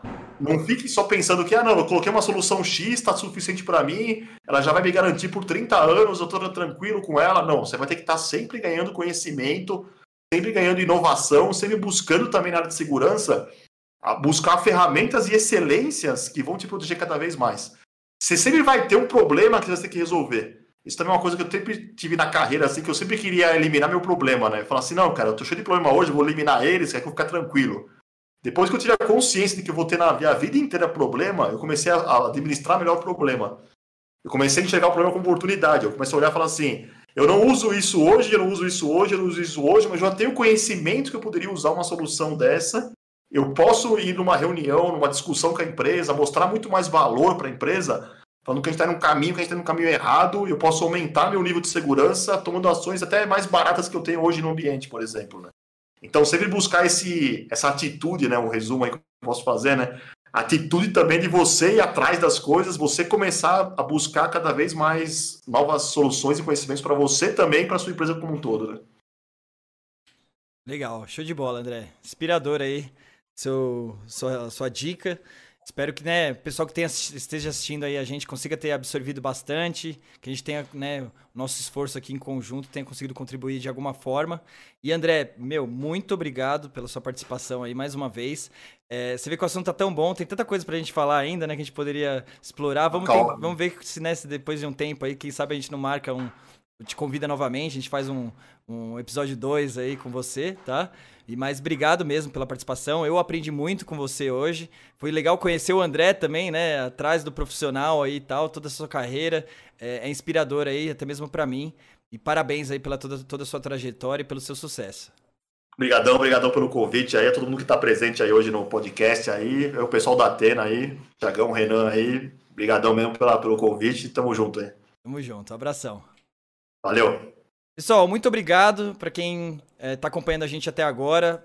Pô, vocês todos são muito bem-vindos. Eu vi que tem bastante, às vezes, né, pessoal que não, é, tá conhecendo o canal agora. Vi que tem alguns clientes que a gente já atende. Vi que tem bastante canal que, né, na teoria seria concorrente. Vocês são muito bem-vindos, né? A gente tenta trazer conteúdo de qualidade aí, correlacionado à segurança justamente para ajudar vocês também, ajudar vocês empreendedores. Então, também a gente é, sempre mantém as portas abertas, a gente está sempre ah, com portas abertas aí para novas parcerias. Então também, se quiserem, podem entrar em contato com a gente, me procurar, a gente conversa. É, quanto acho que tem espaço no mercado para todo mundo, né? O, o, mercado de segurança, né? Como a gente falou diversas vezes, está crescendo de forma gigantesca. Então tem espaço para todo mundo, todo, todo, todos nós aí dentro das suas áreas aí crescerem em conjunto. Então a gente se apoiando, acho que facilita esse crescimento é, do que né, um indo contra o outro. Então, vocês são muito bem-vindos aí no canal. Se inscrevam aí também se puderem, tá? Então, obrigado, pessoal. É, novamente, só é, relembrando, esse canal não é monetizado, né? Então, a gente não tem nenhum retorno diretamente financeiro nisso, é uma ação de marketing é, que é patrocinado aí pela empresa Atena Security, mas a gente não, não é monetizado, então para a gente poder continuar trazendo esses conteúdos de qualidade, a gente depende do apoio de vocês para que isso gere um alcance, né? Isso propague para quanto mais pessoas possíveis. Então se inscreva no canal, ativa o sininho lá, compartilha, é, siga a gente também na, nas nossas redes sociais, tanto da Atena Security como também do Atena.podcast, tá bom? Então, brigadão pela participação de todos e até o próximo Atena Podcast. Um abraço.